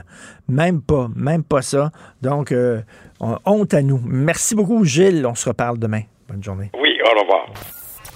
Martino. Ne ratez plus rien. Cette émission est aussi disponible en podcast dans la bibliothèque balado de l'application ou du site cul.radio. La chronique argent. Une vision des finances pas comme les autres. Alors Yves, écoute, le manque de transparence a coûté cher à Denis Coderre. Hein. Ah, donc ça, c'est vraiment clair. On se rappellera la fameuse formule électrique, là, le dernier, dernier jour où il s'était retrouvé à, cacher un peu ce qui se passait par rapport à la billetterie de la, formule électrique. Ben là, évidemment, toute la question de ses revenus, de ses liens d'affaires. Et je te, je te rappellerai samedi, il y avait une chronique de Michel Gérard qui était vraiment intéressante. C'est qu'il y avait évidemment, comme c'était dévoilé à la dernière minute, là, il a fallu évidemment euh, prendre plus de temps pour découvrir des choses. Et donc, ce qu'on apprend, c'est que finalement, il a déclaré des revenus euh, qui comprenaient, dans le fond, plutôt des dividendes de sa société de gestion. Mais c'est pas la totalité des revenus de sa société de gestion. Donc, euh, à combien s'élevaient les revenus bruts dans cette société de gestion-là en 2018, 2019, 2020? Et euh, je veux juste te dire que euh, Michel Girard a quand même parlé à la, la porte-parole samedi et ils ont dit qu'ils étaient pour les dévoiler. Et euh, durant la journée, ils n'ont jamais, jamais rien dit. Donc, euh, ce qui est clair, c'est qu'il y a eu des relations d'affaires avec des gens de tous les niveaux en, pendant la période après son élection. Et ce qui est fascinant, euh, mm-hmm. Richard, je te rappellerai que en novembre 2017, rappelle-toi quand la lutte était très serrée avec Valérie Plante, il y avait des hommes d'affaires qui étaient sortis. Stephen Dorfman, Pierre Boivin de Claridge, Eric Boyko de Stingray, Mitch Garber, étaient tous sortis une semaine un peu avant. Il avait dit Montréal va bien, l'atmosphère est intéressante, c'est le fun de continuer. On trouve que la campagne est très serrée et on veut s'assurer que le momentum dont profite la ville ne soit pas cassé. C'est pour ça qu'il faut voter pour, pour euh, Denis Coderre. Et évidemment, Valérie Plante, elle a gagné. Ce qui est fascinant, c'est comment ça se fait que le vote était effectivement serré cette année. Comment ça se fait que ces gens d'affaires-là n'ont pas sorti pour appuyer Valérie Plante? Oui, c'est vrai. C'est vrai. Ça aurait été intéressant de voir. Parce que le vote était serré. Montréal avait-il toujours un momentum pour parce que ça va bien Montréal en termes de à part des problèmes de compte, mais la, la ville est en reconstruction. Euh, il y, y, a quand même des choses qui se passent. Alors, donc, euh, ce silence-là euh, parle peut-être beaucoup. Mais évidemment, moi, je pense que Denis Coderre aurait dû être plus transparent dès le début. Ben oui. Il aurait peut-être aidé, mais là. Ben oui, c'est son pire ennemi. Tu disais, là, ça construit à Montréal, mais j'en reviens pas. Je me suis euh, promené à mm. Montréal à pied ce week-end, profitant de la belle température. Il y a des grues partout. Il y a beaucoup de grues à Montréal. Hein. Et quand la construction va, tout va, comme on dit. Mm-hmm. Et euh, parlant justement de, construction, Richard, euh, un des premiers défis de Valérie Plante, euh, il apparaît euh, dans la section argent ce matin, Toronto pourrait reprendre la fameuse usine que Moderna veut construire au Canada pour les fameux vaccins. Ben Je rappellerai qu'au mois d'août, Philippe Champagne, le ministre de l'Innovation du gouvernement fédéral, avec la direction euh, de Moderna était à Montréal pour annoncer qu'ils envisagent de construire au Canada une usine euh, qui va fabriquer des vaccins. Euh, eux autres, là, dans, ils veulent produire entre à travers le monde de 800 millions à 1 milliard de doses d'ici 2022. Avec puis ça pourrait aller jusqu'à 2 à 3 milliards de, doses. Et l'usine qui s'est construite au Canada n'en produirait 30 millions euh, par année. Et ça pourrait créer de 200 à 300 emplois ici. Alors là, la bataille, et ce qui est intéressant ce matin sur la plume, Anne-Caroline Détonque au bureau euh, parlementaire à Ottawa. C'est un des fondateurs de Moderna qui s'appelle Derek Rossi, euh, qui dit qu'il faut vraiment que ça soit implanté à Toronto. C'est là que se situent euh, les biotech et les investissements en sciences de la vie. Or, euh, M. Rossi ne peut-être pas que Montréal, c'est un des grands joueurs dans les sciences de la vie. Écoute, on a 56 000 emplois dans le secteur des sciences de la vie euh, euh, et des technologies de la santé à Montréal. 80 de tout l'écosystème euh, de, l'éco, de, ce qu'on appelle des sciences de la vie, de, la biotech est à Montréal. Écoute, de nombreuses entreprises étrangères ont choisi le Grand Montréal, Merck, euh, McKesson, écoute, je pourrais toutes les nommer, là.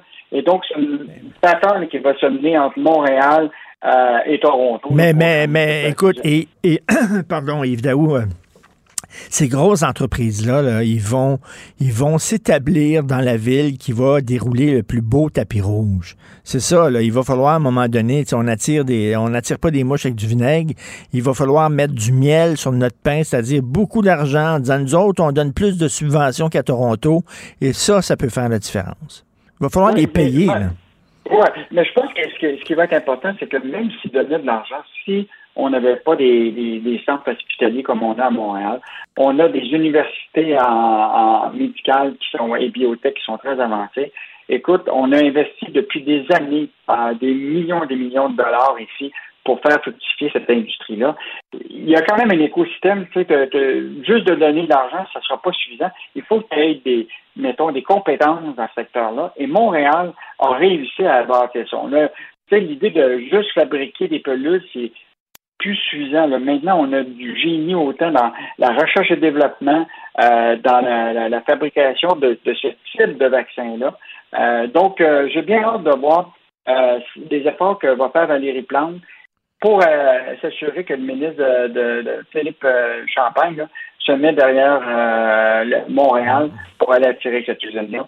Donc, euh, je pense que ça va être un premier défi parce que cette annonce-là euh, doit se faire prochainement. Oui, oui. Premier, le premier gros défi de Valérie Plante. Et là, on va pouvoir mesurer ce qu'elle a, ce qu'elle a dans le ventre. Et en terminant, tu veux nous parler, tu veux revenir sur les propos du patron d'Air Canada.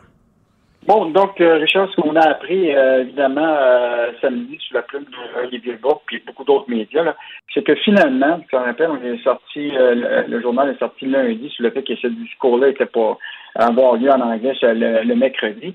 Mais là, ce qu'on a appris, finalement, c'est que le bureau de Michael Rousseau avait été informé par le premier ministre du Québec, François Legault, que c'était pas une bonne idée de faire un discours mercredi passé en anglais.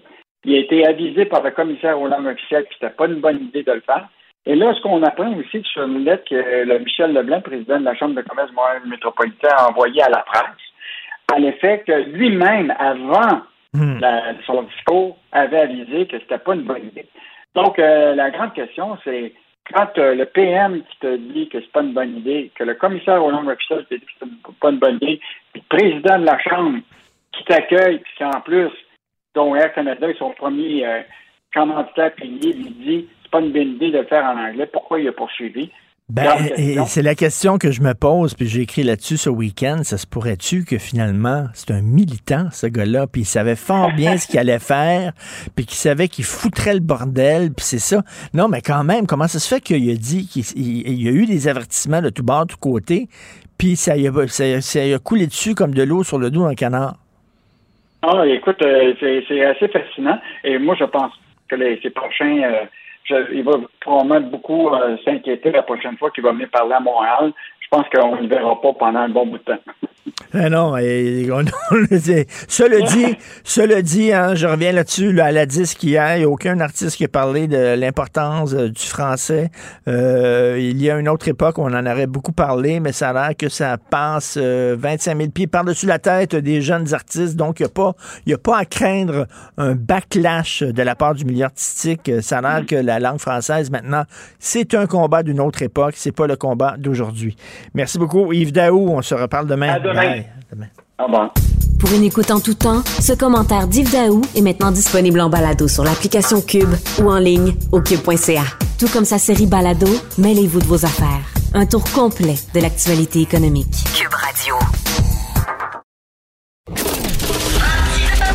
Martino, souvent imité, mais jamais égalé. Vous écoutez Martino. Cube, Radio. Nous allons parler de COVID. Ben oui, ben oui, c'est pas fini. On va encore en parler peut-être jusqu'au printemps, peut-être jusqu'à l'été prochain. On sait jamais. On va encore en parler avec euh, M. Jacques Lapierre, virologue à la retraite, qui a travaillé durant 30 ans à la production de vaccins. Bonjour, M. Lapierre. Bonjour, M. Martineau. Vous savez, M. Lapierre, quand je suis découragé, je vous appelle. ça sera pas une bonne journée pour vous. Chaque fois je suis découragé, je dis, je vais parler à M. Lapierre qui m'a craqué. Donc là, j'ai lu un texte de TVA Il y a l'immunologiste à l'Institut de recherche clinique de Montréal, c'est pas n'importe qui, M. André Veillette, qui dit que la fameuse immunité collective qu'on vise depuis le début de la campagne, on nous a dit quand on va avoir 75 de vaccinés, il va avoir une immunité collective, puis après ça, on va pouvoir laisser tomber les mesures sanitaires, puis on va être protégé, puis tout ça. Lui dit, ben peut-être que la fameuse immunité ne sera jamais obtenue. Vous en pensez quoi? Parce que ça, je regarde ça, puis je me dis, ça, c'est une mauvaise nouvelle, là. Bon, là, je vais, affecter votre morale. Là. Je pense ah oui? qu'il oh! a raison. oh! Je pense qu'il a raison parce que l'immunité collective, c'est une immunité que, que, tu peux acquérir dans un groupe si ce groupe-là est protégé du virus. Donc, euh, si je vis sur une île et puis je vaccine 80 10 de ma population, puis que je ferme cette île-là à tout ce qui est extérieur, je vais avoir une immunité collective sans aucun problème, parce que tous les gens qui vont vivre sur cette île-là vont être, protégés. Mais notre île aujourd'hui, c'est la planète au complet. Donc, euh, ça commence à être difficile de se protéger. Puis, l'être humain étant ce qu'il est, ben, évidemment, il s'est bon, il s'est fait, il y en a plusieurs qui sont fait vacciner pour se protéger, ce qui est la meilleure idée. Je pense que l'immunité collective, si on l'atteint, c'est à travers la vaccination qu'on va l'atteindre. Mais euh, si on a affaire à des gens qui viennent de l'extérieur et puis qui arrivent avec un, nouveau virus, ben à ce moment-là, l'immunité collective elle va prendre euh, de la barre pas mal. C'est-à-dire que la même chose ici, tant qu'on aura des gens qui se promènent puis qui ne seront pas vaccinés, puis euh, il y en a encore peut-être, je pense que je pensais, je pense que j'ai lu quelque chose comme euh, 700 000 personnes au Québec qui ne seraient pas vaccinées. Ben, ces gens-là euh, restent euh, disponibles pour le virus. Donc, euh, tant, que, tant que des gens comme ça qui qui vont circuler, c'est disponible pour le virus. Mais ce que vous dites, là, ça va alimenter ça, les, les complotistes puis les gens qui euh, croient là, euh, on exagère la dangerosité du virus parce que vous savez ce qu'ils disent. Ils disent, on, on nous dit là, euh, il faut atteindre, mettons par exemple 75 là, euh, de gens vaccinés, puis après ça, on va avoir atteint une immunité collective. Puis quand on arrive à 75% oh, on recule euh, la barre d'arrivée en disant non, non, finalement, c'est plus loin, il faut encore courir pendant 20 km, puis on court encore pendant 20 km, puis on va reculer encore le fil d'arrivée. C'est ça qu'ils disent, C'est Ben, ces le problème, gens-là. c'est qu'avec le fameux Delta, la, contagiosité a augmenté. Puis dépendant du virus, dépendant de euh, comme- comment il est contagieux, euh, la, la, la cible pour l'immunité collective change. Pour le virus polio, dans le temps, c'était 80% de la population, tu protégeais ta, ta population euh, avec une immunité collective. Avec euh, la rougeole, ça prenait 95% de la population vaccinée pour, pour avoir une protection collective. Donc, euh, ça dépend, ça dépend du virus, ça dépend comment il est contagieux. Puis ça dépend comment on, expose, euh, on est exposé à ce virus-là. La semaine dernière, euh, je vais manger dans un petit restaurant à Québec pour euh, déjeuner. Euh, j'ai, deux personnes qui me coupent le chemin euh, à l'entrée du restaurant. Les deux gars ont pas de ont pas de passeport vaccinal et ils sont pas vaccinés. Fait qu'ils disent à la fille, nous autres, on veut aller manger parce qu'on a faim. Que Qu'est-ce que tu fais dans ce temps-là? La pauvre, la pauvre fille qui est à la réception, Ben oui. qui comprenait, qui comprenait pas l'anglais, c'est moi qui ai traduit euh, la conversation. Ben, elle dit, je peux pas vous laisser passer. Je peux vous donner de la bouffe pour apporter. Bon, les gars, ils ont dit, nous autres, on veut manger. Mais la réponse était non. C'était- Les gars sont sortis. Mais d'où ils venaient, ces gars-là? Pour vacciner à Québec, qui rentrent dans un restaurant, pas de passeport, euh, je sais pas. C'est c'est- ces choses-là qui, qui, qui, qui- qui perception de risque. Ce, ce, ce gars-là était à il n'était pas à 2 mètres de moi, là, il était à 6 pouces de moi. Là, Mais il y, a, a un grand, il y a eu un grand reportage qu'on peut retrouver sur le site Internet Journal Montréal, Journal de Québec. Là, ils sont allés dans plein, plein, plein d'endroits, euh, des restaurants, des bars, un peu partout au Québec, pour voir si les fameuses euh, consignes sanitaires étaient, euh, étaient appliquées, puis le, le, passeport vaccinal, puis il y a plein, plein, plein d'endroits où on les applique pas. On est, on est totalement débordé. Il, y a, des endroits où on ne demande même pas le passeport vaccinal moi, j'ai regardé la, j'ai regardé la réaction de la fille à réception, puis évidemment, c'est difficile de dire à, deux personnes le matin qui ont le goût de manger quelque chose parce qu'ils viennent probablement de l'extérieur. Il y avait de la misère à parler même en anglais correct. Et puis, puis qui, tu lui dis, ben non, moi, je vous sers pas à manger. Euh, je vais vous donner un lunch à porter si vous voulez, mais il fait, il fait 3 degrés dehors. Tu sais. Fait que, d'où ils venaient, ces personnes-là? Comment ça se fait qu'ils sont rentrés au Québec sans passeport euh, vaccinal? Tu?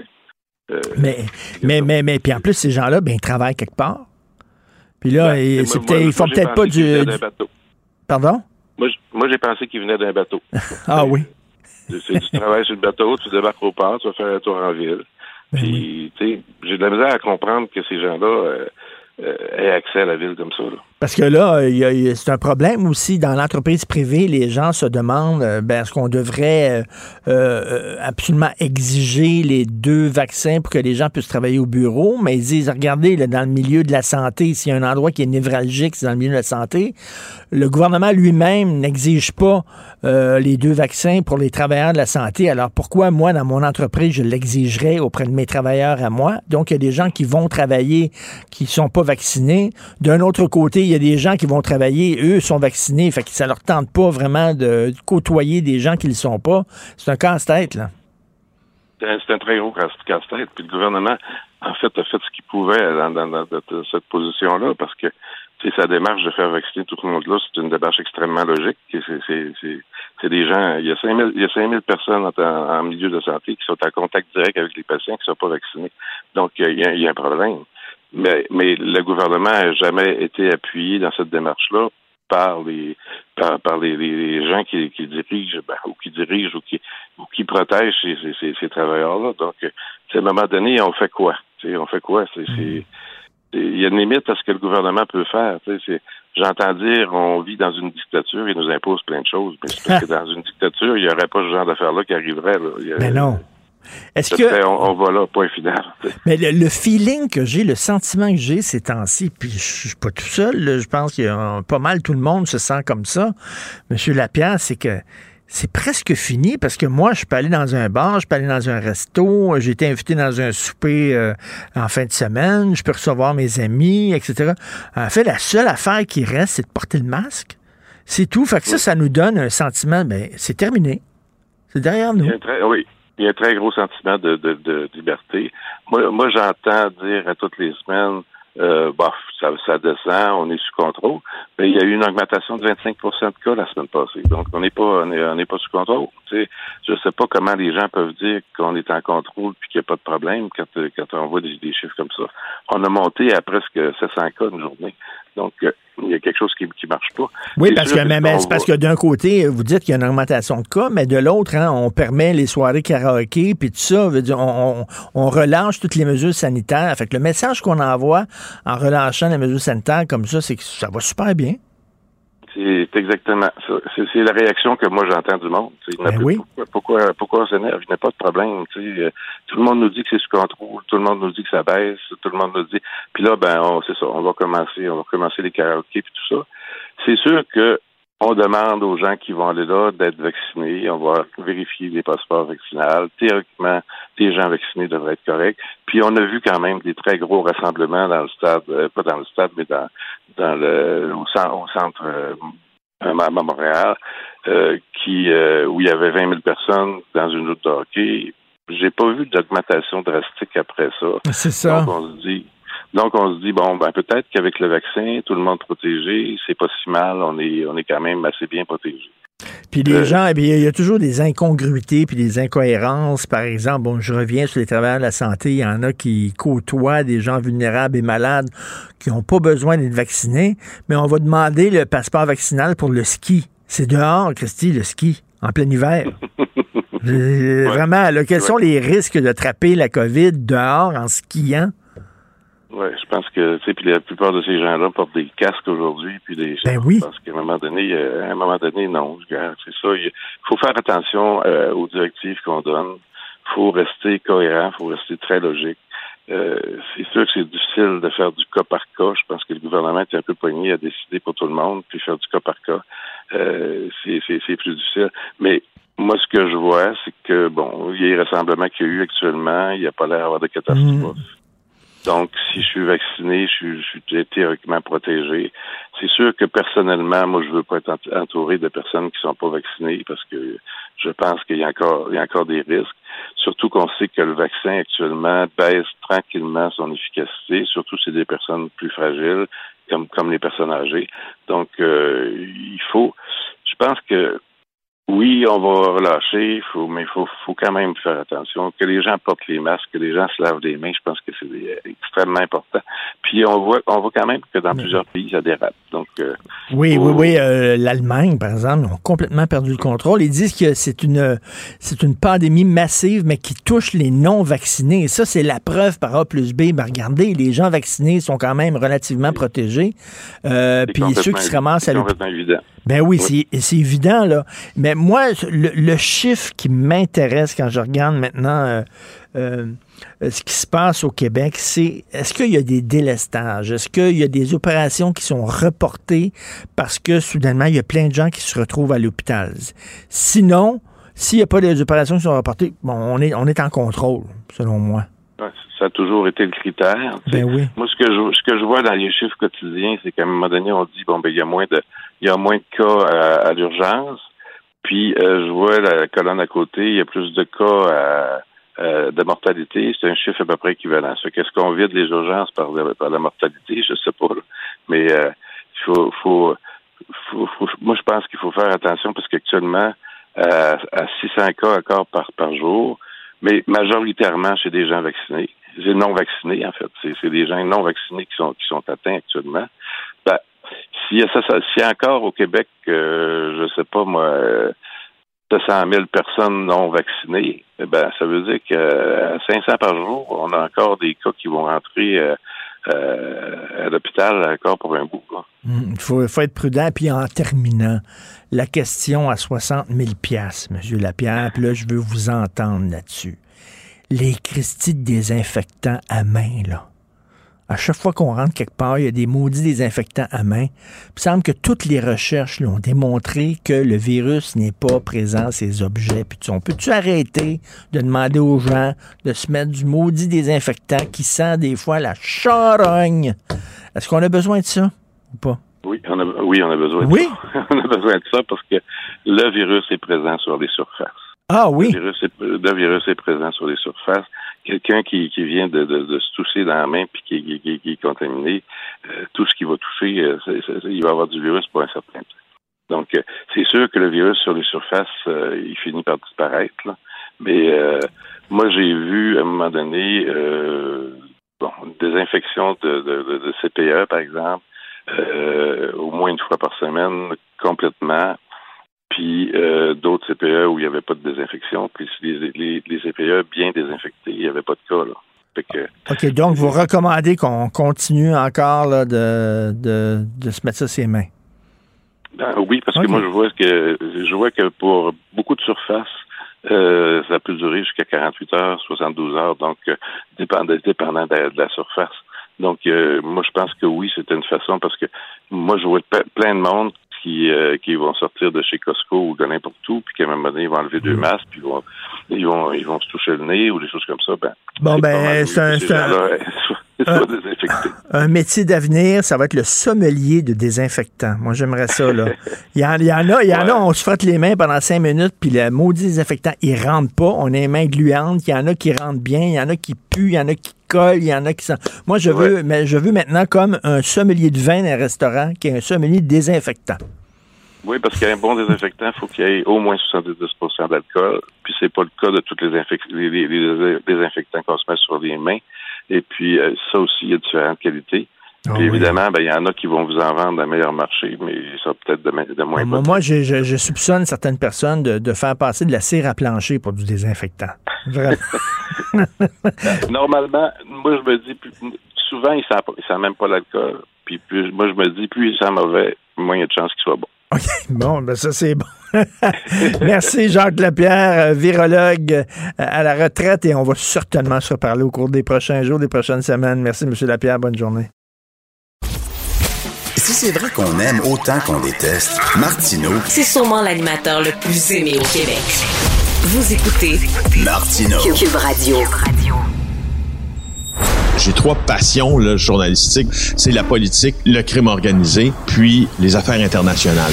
Félix Séguin. 60 000 comprimés de méthamphétamine, des balances pour peser tout ça. Le système de valeur de ces gens-là, j'aime ça, essayer de le comprendre sans le juger. C'est qu'il n'y a aucune trace de riposte. Félix Séguin. Quand on comprend ça, c'est drôle, on comprend un peu mieux le monde dans lequel on vit. Ses interventions ont des allures surréelles. L'hélicoptère de la Sûreté du Québec décolle en même temps. Il y avait comme des genres de, de pièges hydrauliques là-dedans qui permettaient de transporter 100 kilos de substance en un seul voyage. Félix Séguin, un journaliste d'enquête pas comme les autres. Et comme disaient plusieurs mafieux célèbres, Cube Radio. En semaine des 8 ou en tout temps balado sur l'application Cube et le site cube.ca. Pendant des heures, je pourrais observer euh, des gens vivre euh, en société mafieuse.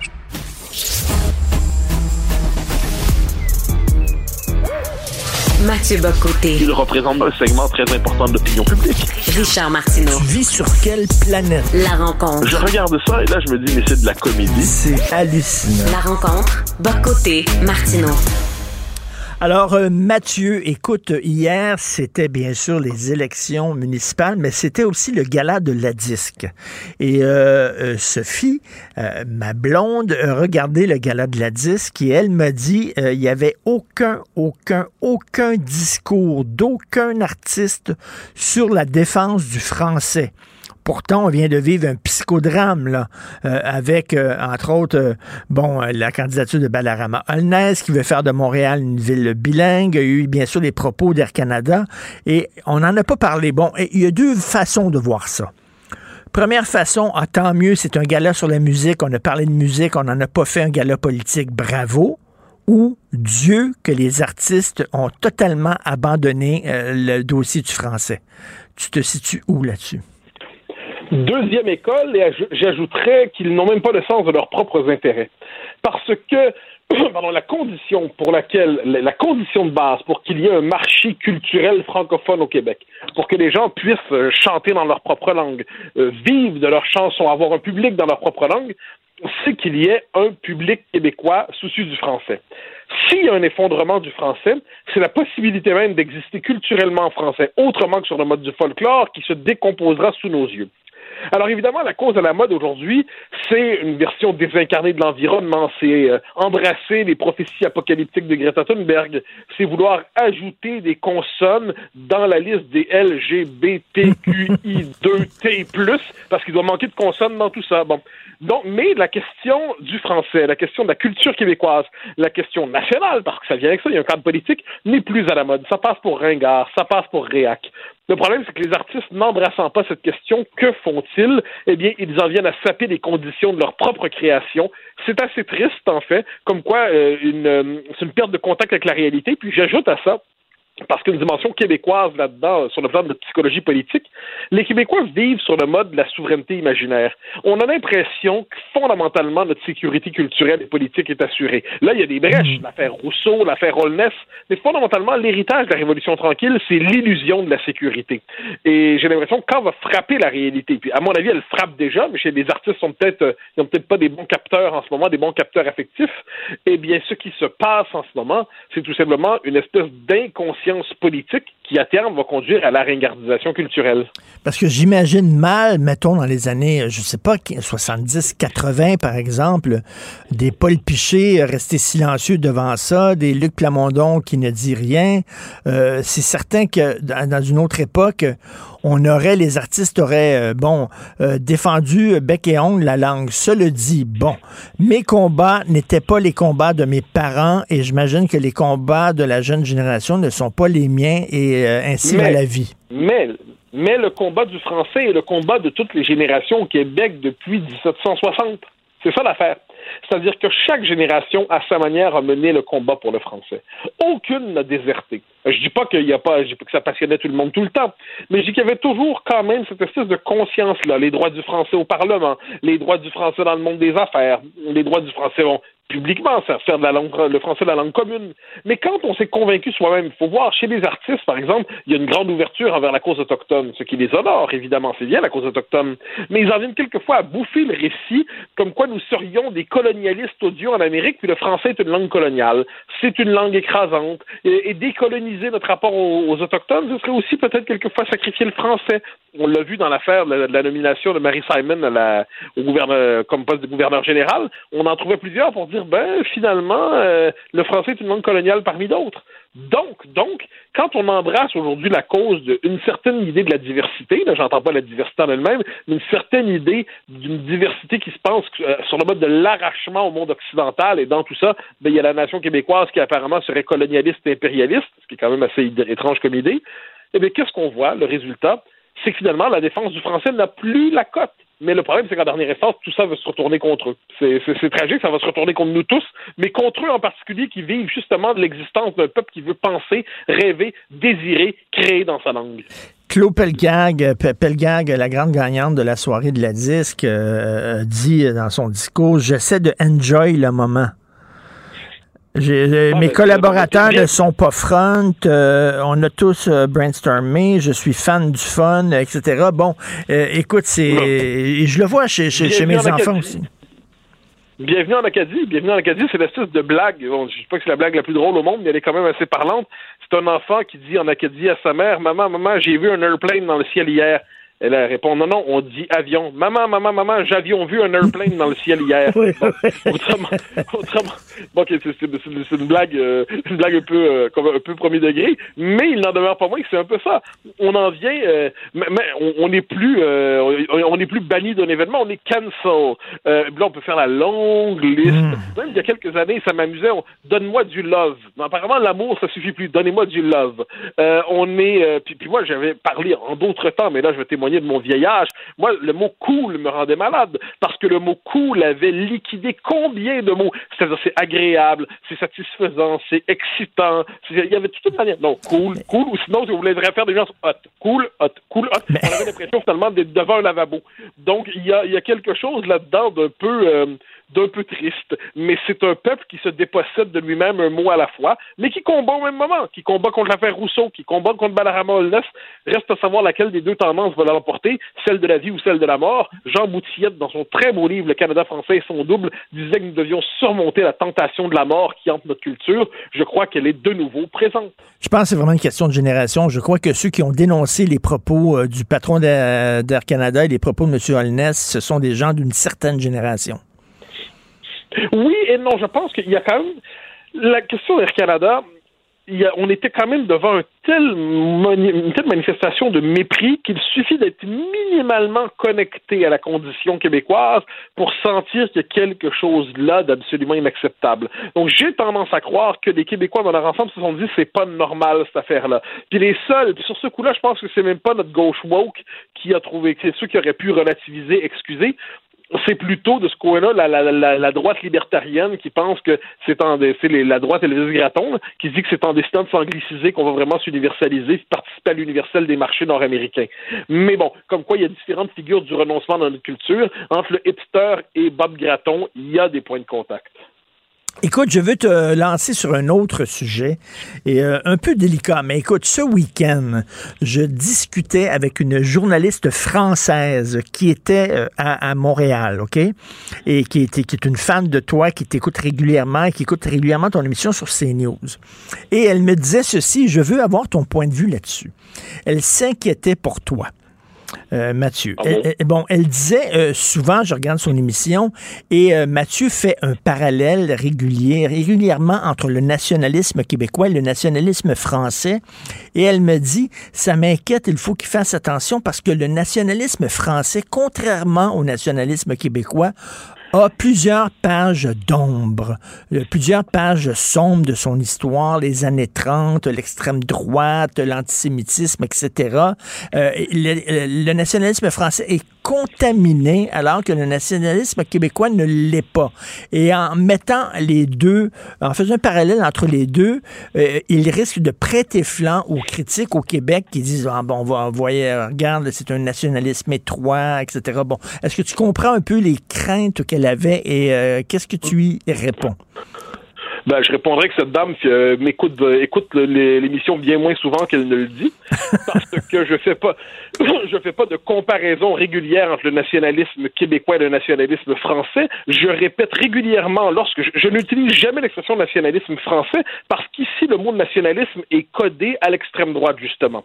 J'explique sans cesse que lorsque je parle du nationalisme québécois, le mot nationalisme chez nous n'a pas la même signification qu'en France.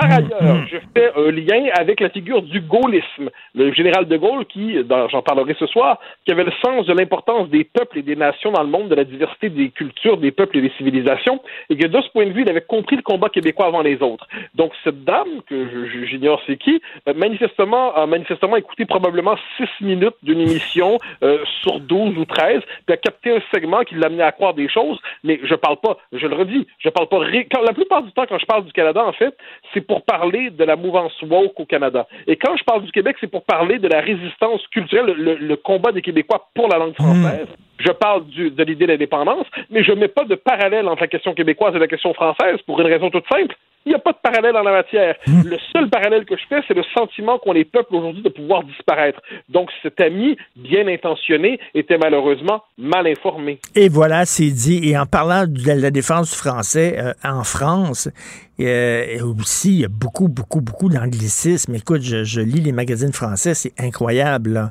On dit book au lieu de livre. Euh, écoute, on peut en faire une liste infinie. Là.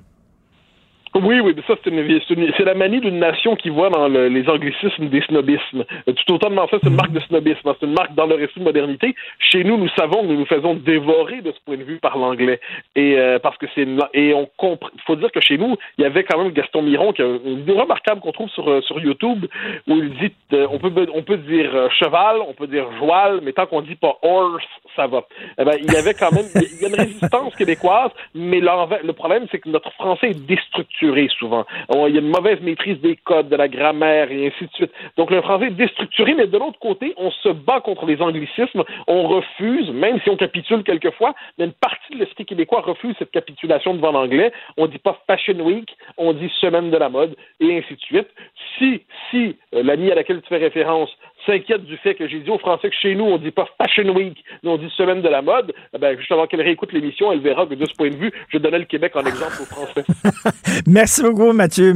Euh, merci, bonne journée. On se reparle demain. Salut.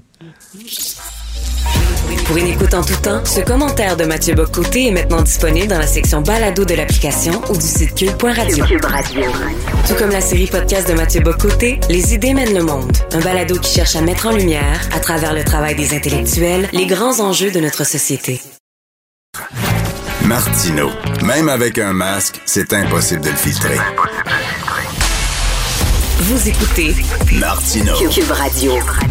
Alors, il y a un citoyen de Colombie-Britannique qui disait qu'on pouvait lutter contre le coronavirus avec le yoga. Il disait aussi que la Terre est plate. Eh bien, il est décédé de la COVID à 48 ans. C'est une nouvelle qu'on peut lire dans le National Post. Oui, lui, il n'a pas besoin de vaccin. Le yoga, ça peut combattre le virus. Hein? Il est mort. Alors, euh, Danielle Lorrain, vous la connaissez, la chroniqueuse au Journal de Montréal, euh, elle est très contente parce que les frontières sont enfin ouvertes entre le Canada et les États-Unis et on peut prendre l'auto pour se rendre, entre autres, en Floride. Elle est avec nous. Bonjour, Danielle. Bonjour. On peut se tutoyer étant donné qu'on est confrères euh, du journal, si ça, vous va.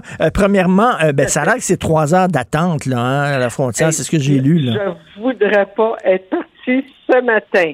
Il faut prendre son, son gros mal en patience. Puis je vais te dire, euh, en plus, hein, les douaniers, là, comme on sait, là, sont même en temps ordinaire quand il n'y a personne. Là, ben oui. Ils ne sont pas pressés. Hein? On n'a rien que ça à faire. Quand même qu'on passerait deux chars à l'heure. c'est la même, j'ai aujourd'hui. Parce que je regarde à ça, j'ai dit trois heures euh, d'attente. Habituellement, Ah. c'est, habituellement, c'est ça, trois heures. Fait que là, j'imagine que ça doit être euh, six heures d'attente, sinon plus. Euh, Non, non, non, non, non, ça doit être terrible. Terrible. Ben, ben, d'a- d'ailleurs, je sais pas pourquoi il faut partir absolument aujourd'hui. là. C'est certain que ces gens-là Ah, ben, se mettent un peu dans le trouble. là. pas- Mais non, mais ils se possèdent plus, Richard. Ça fait deux ans qu'ils sont pas allés. Et, et Da- Daniel, je sais, euh, on- nous avons des, des- des- des amis communs que tu as un, condo en, en Floride et euh, j'imagine que tu as hâte en maudit d'y aller. Ben oui, là, je m'en vais euh, bientôt d'ailleurs pour préparer, c'est le condo de ma charmante maman. Et euh, c'est pour arranger tout ça pour que ma vieille soit contente quand elle va arriver début décembre. Parce que c'est du trouble, hein? Ben oui. Mais euh, les, les gens pouvaient y aller quand même en avion? Oui, oui, les gens pouvaient y aller en avion, bien sûr. Ça, euh, depuis, depuis un bon moment déjà. Oui, oui. Mais tu sais, tu as, beaucoup de gens qui euh, ont des motorisés. Et ça, ça rendait euh, les choses un peu compliquées. Puis bon, tu as des gens qui aiment bien aussi euh, partir là-bas puis avoir leur voiture parce que la location de voiture à, à long terme en Floride avec le taux de change euh, et tout ce qui s'ensuit, ça revient cher, merci, là. Et Daniel, ça fait-tu partie du trip justement de prendre le char puis de sentir jour après jour la température augmenter, là, puis on s'approche de l'été, oui?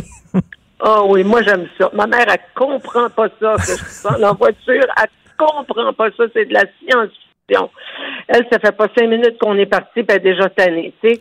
Alors, euh, non, moi, j'adore ça. On sent le, le, le- et puis on sent l'atmosphère des, des, des villes, des lieux, euh, des différents, des différents États. Plus on avance, plus le, le ça change. Bon, non seulement la végétation, mais mais mais mais les gens, l'environnement, euh, tout. Enfin, moi j'aime ça. Puis il y a des, on peut toujours s'arrêter. Moi, j'adore m'arrêter en, en en Georgie, euh, à Savannah. Ah, chanceuse, c'est mon rêve de lire Savannah, d'aller voir Savannah depuis que j'ai lu euh, euh, Midnight in the Garden of Good and Evil. là. Oh, Euh, c'est tellement beau. Et puis, je vais vous dire, le meilleur temps pour y aller, c'est quand on vient sur le chemin du retour, là, vers la Saint-Patrick, là, tu sais, là, fin mars, là, mi-mars, là. Tout est en fleurs. C'est absolument, c'est une beauté. Et j'imagine ça, là, vraiment, la ville sudiste, là, par excellence, avec des, des, Ah, des- oui. avec des, des saules pleureurs, là, puis des, des, des colonnes Oui, oui, blanches devant les arbres maisons. les- Oui, oui, tout à fait. Comme, comme dans les romans, là, euh, c'est magnifique. C'est magnifique. Et les gens là, qui qui sont pas allés en Floride depuis longtemps, et, euh, il fut un temps où c'était très quétaine, la Floride. La même affaire avec Toronto. On disait Toronto, c'est plate. Or, les gens qui disent que Toronto, c'est plate, ça fait longtemps, on dit qu'ils sont pas à Toronto. Ils sont pas allés à Toronto parce que c'est le fun, Oui, Toronto. oui, oui. Et la même Oui, chose pour la Floride. C'est pas quétaine. Moi, je suis allé, euh, quoi, il y a deux ans à Miami. C'est tripant en maudit, là. Ah oui, tout à fait. Là. Ça a beaucoup changé. Là. C'est plus du temps de, de, de ce qu'on de ce dont on entendait parler, tu sais, quand on était jeune, que c'était juste euh, les vieilles personnes qui allaient là, puis Oui. que c'était place pour brailler. Là. Non, non, c'est fini ce temps-là. Là. Il y a des, il y a des, des, des, des endroits magnifiques, euh, euh, ultra modernes, euh, des, des, des, des bons restaurants. Euh, ce n'est plus vrai qu'on mange mal aux États-Unis. euh, ça aussi, il y a des il y a des tas d'endroits à voir, à visiter. Il y a de très belles choses. C'est beau, là. T'as une minute, là. OK, il y, a deux, il y a deux sortes de Québécois qui vont en Floride. Il y a ceux qui vont en- Floride puis qui ils veulent pas voir des Québécois parce qu'ils vont là pour euh, un peu se sentir dépaysés. Fait que, puis il y en a d'autres, au contraire, qui ils se regroupent dans souvent des, des, des, des complexes de condos. C'est souvent tous des Québécois qui sont là. Euh, où euh, tu te situes là-dedans? Euh, ben, moi, je suis à, à, à mi-chemin entre les. Ça me dérange pas de voir des Québécois en Floride. Euh, je sais pas, peut-être parce que je, je suis habituée. Maman a acheté ce condo-là il y a déjà une bonne une bonne vingtaine d'années, si c'est pas davantage. Ça a été la première à être dans ce dans ce condo-là. Non, il y a eu c'est Richard Martin qui était là avec Elisabeth Chevalier, les tout premiers. Ah oui. Et c'est eux qui ont invité maman à dîner. Et quand elle a vu cet endroit, elle a dit Mais moi, je veux ça hier. Alors, euh, c'est arrivé comme ça. Et c'est après que plusieurs Québécois, des amis, tout ça, se sont regroupés. Puis un a acheté là, là, l'autre a acheté ici, l'autre a acheté là. Ce qui fait qu'ils sont une gang de Québécois maintenant dans l'immeuble. On est tous. euh, et puis, ben, je vais te dire, c'est agréable parce que, ben, tu sais, on, on, on, on se voisine les uns les autres, on rigole ensemble, on s'organise des petits barbecues. C'est fun, tu sais. euh, je vois pas. euh, non, moi, vois pas de problème avec ça. A- moi, moi euh, l'hi- l'hiver, il faut qu'il faut que je sac le camp dans le sud. Je pars tout le temps deux semaines. Mais il y a des gens qui disent qu'on est un vrai Québécois. On affronte l'hiver. On aime l'hiver. On se sauve pas comme un trouillard dans le sud. On reste. Oui, oui, moi, regarde, moi, je suis une vraie Québécoise. Je reviens. Je vais passer mon, mon Noël ici dans le beau fret et la belle neige blanche. Je vais rester jusqu'à à peu près la mi-février. Puis là, ben, je vais avoir la série. Je vais avoir trouvé ça beau. Je vais avoir trouvé ça magnifique. Je vais avoir fait du fond. Ça va être parfait. Maintenant, tu sais, moi, j'adore l'hiver. là. Si ça finissait le dernier jour de février, oui. que le 1er mars, le printemps se levait vraiment, là, tu sais, Oui. window shut à fin février, puis on se lève le lendemain, c'est Blooming Day. Mais, Il y a deux mois de trop dans l'hiver. Le, le- le- le mois de mars, et même, là, ça va jusqu'en avril. Là. oh, ça va jusqu'en avril, là. Faut se dire les vraies affaires? Ben oui. Le, le vrai printemps, là, il arrive au mois de mai, hein? Bon, faut- avant ça, tu peux même pas planter une fleur à meurt de fraise.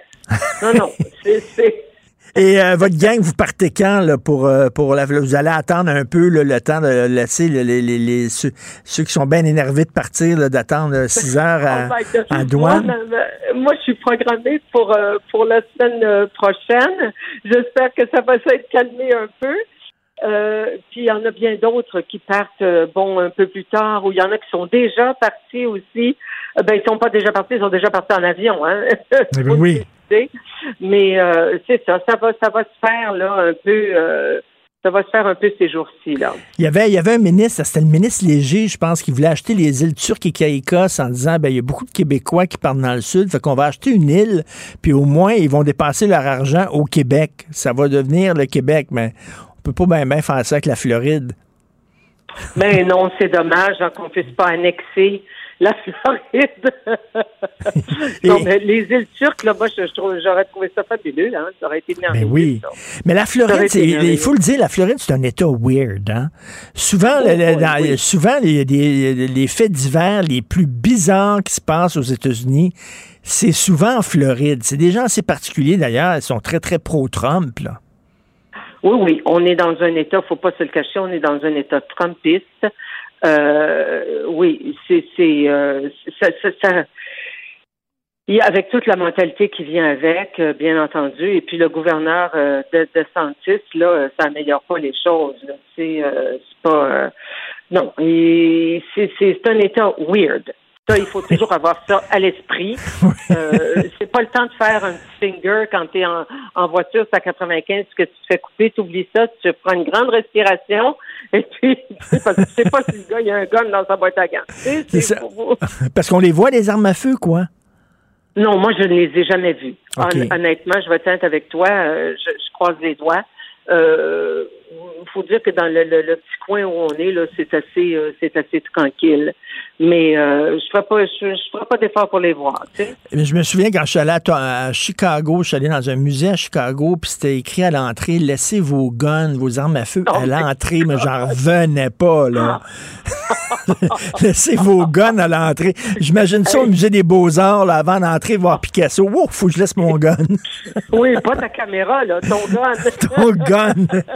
Ben bon, bon séjour en Floride. J'ai le goût en maudit de me cacher dans vos valises, c'est sûr certain, là. merci bien. On vous amènerait, on vous amènerait. bon séjour, puis c'est le fun de profiter justement. Ça prend trois jours se rendre, mais là, on c'est de plus en plus chaud, c'est de plus en plus beau, il y a de la végétation, tout ça.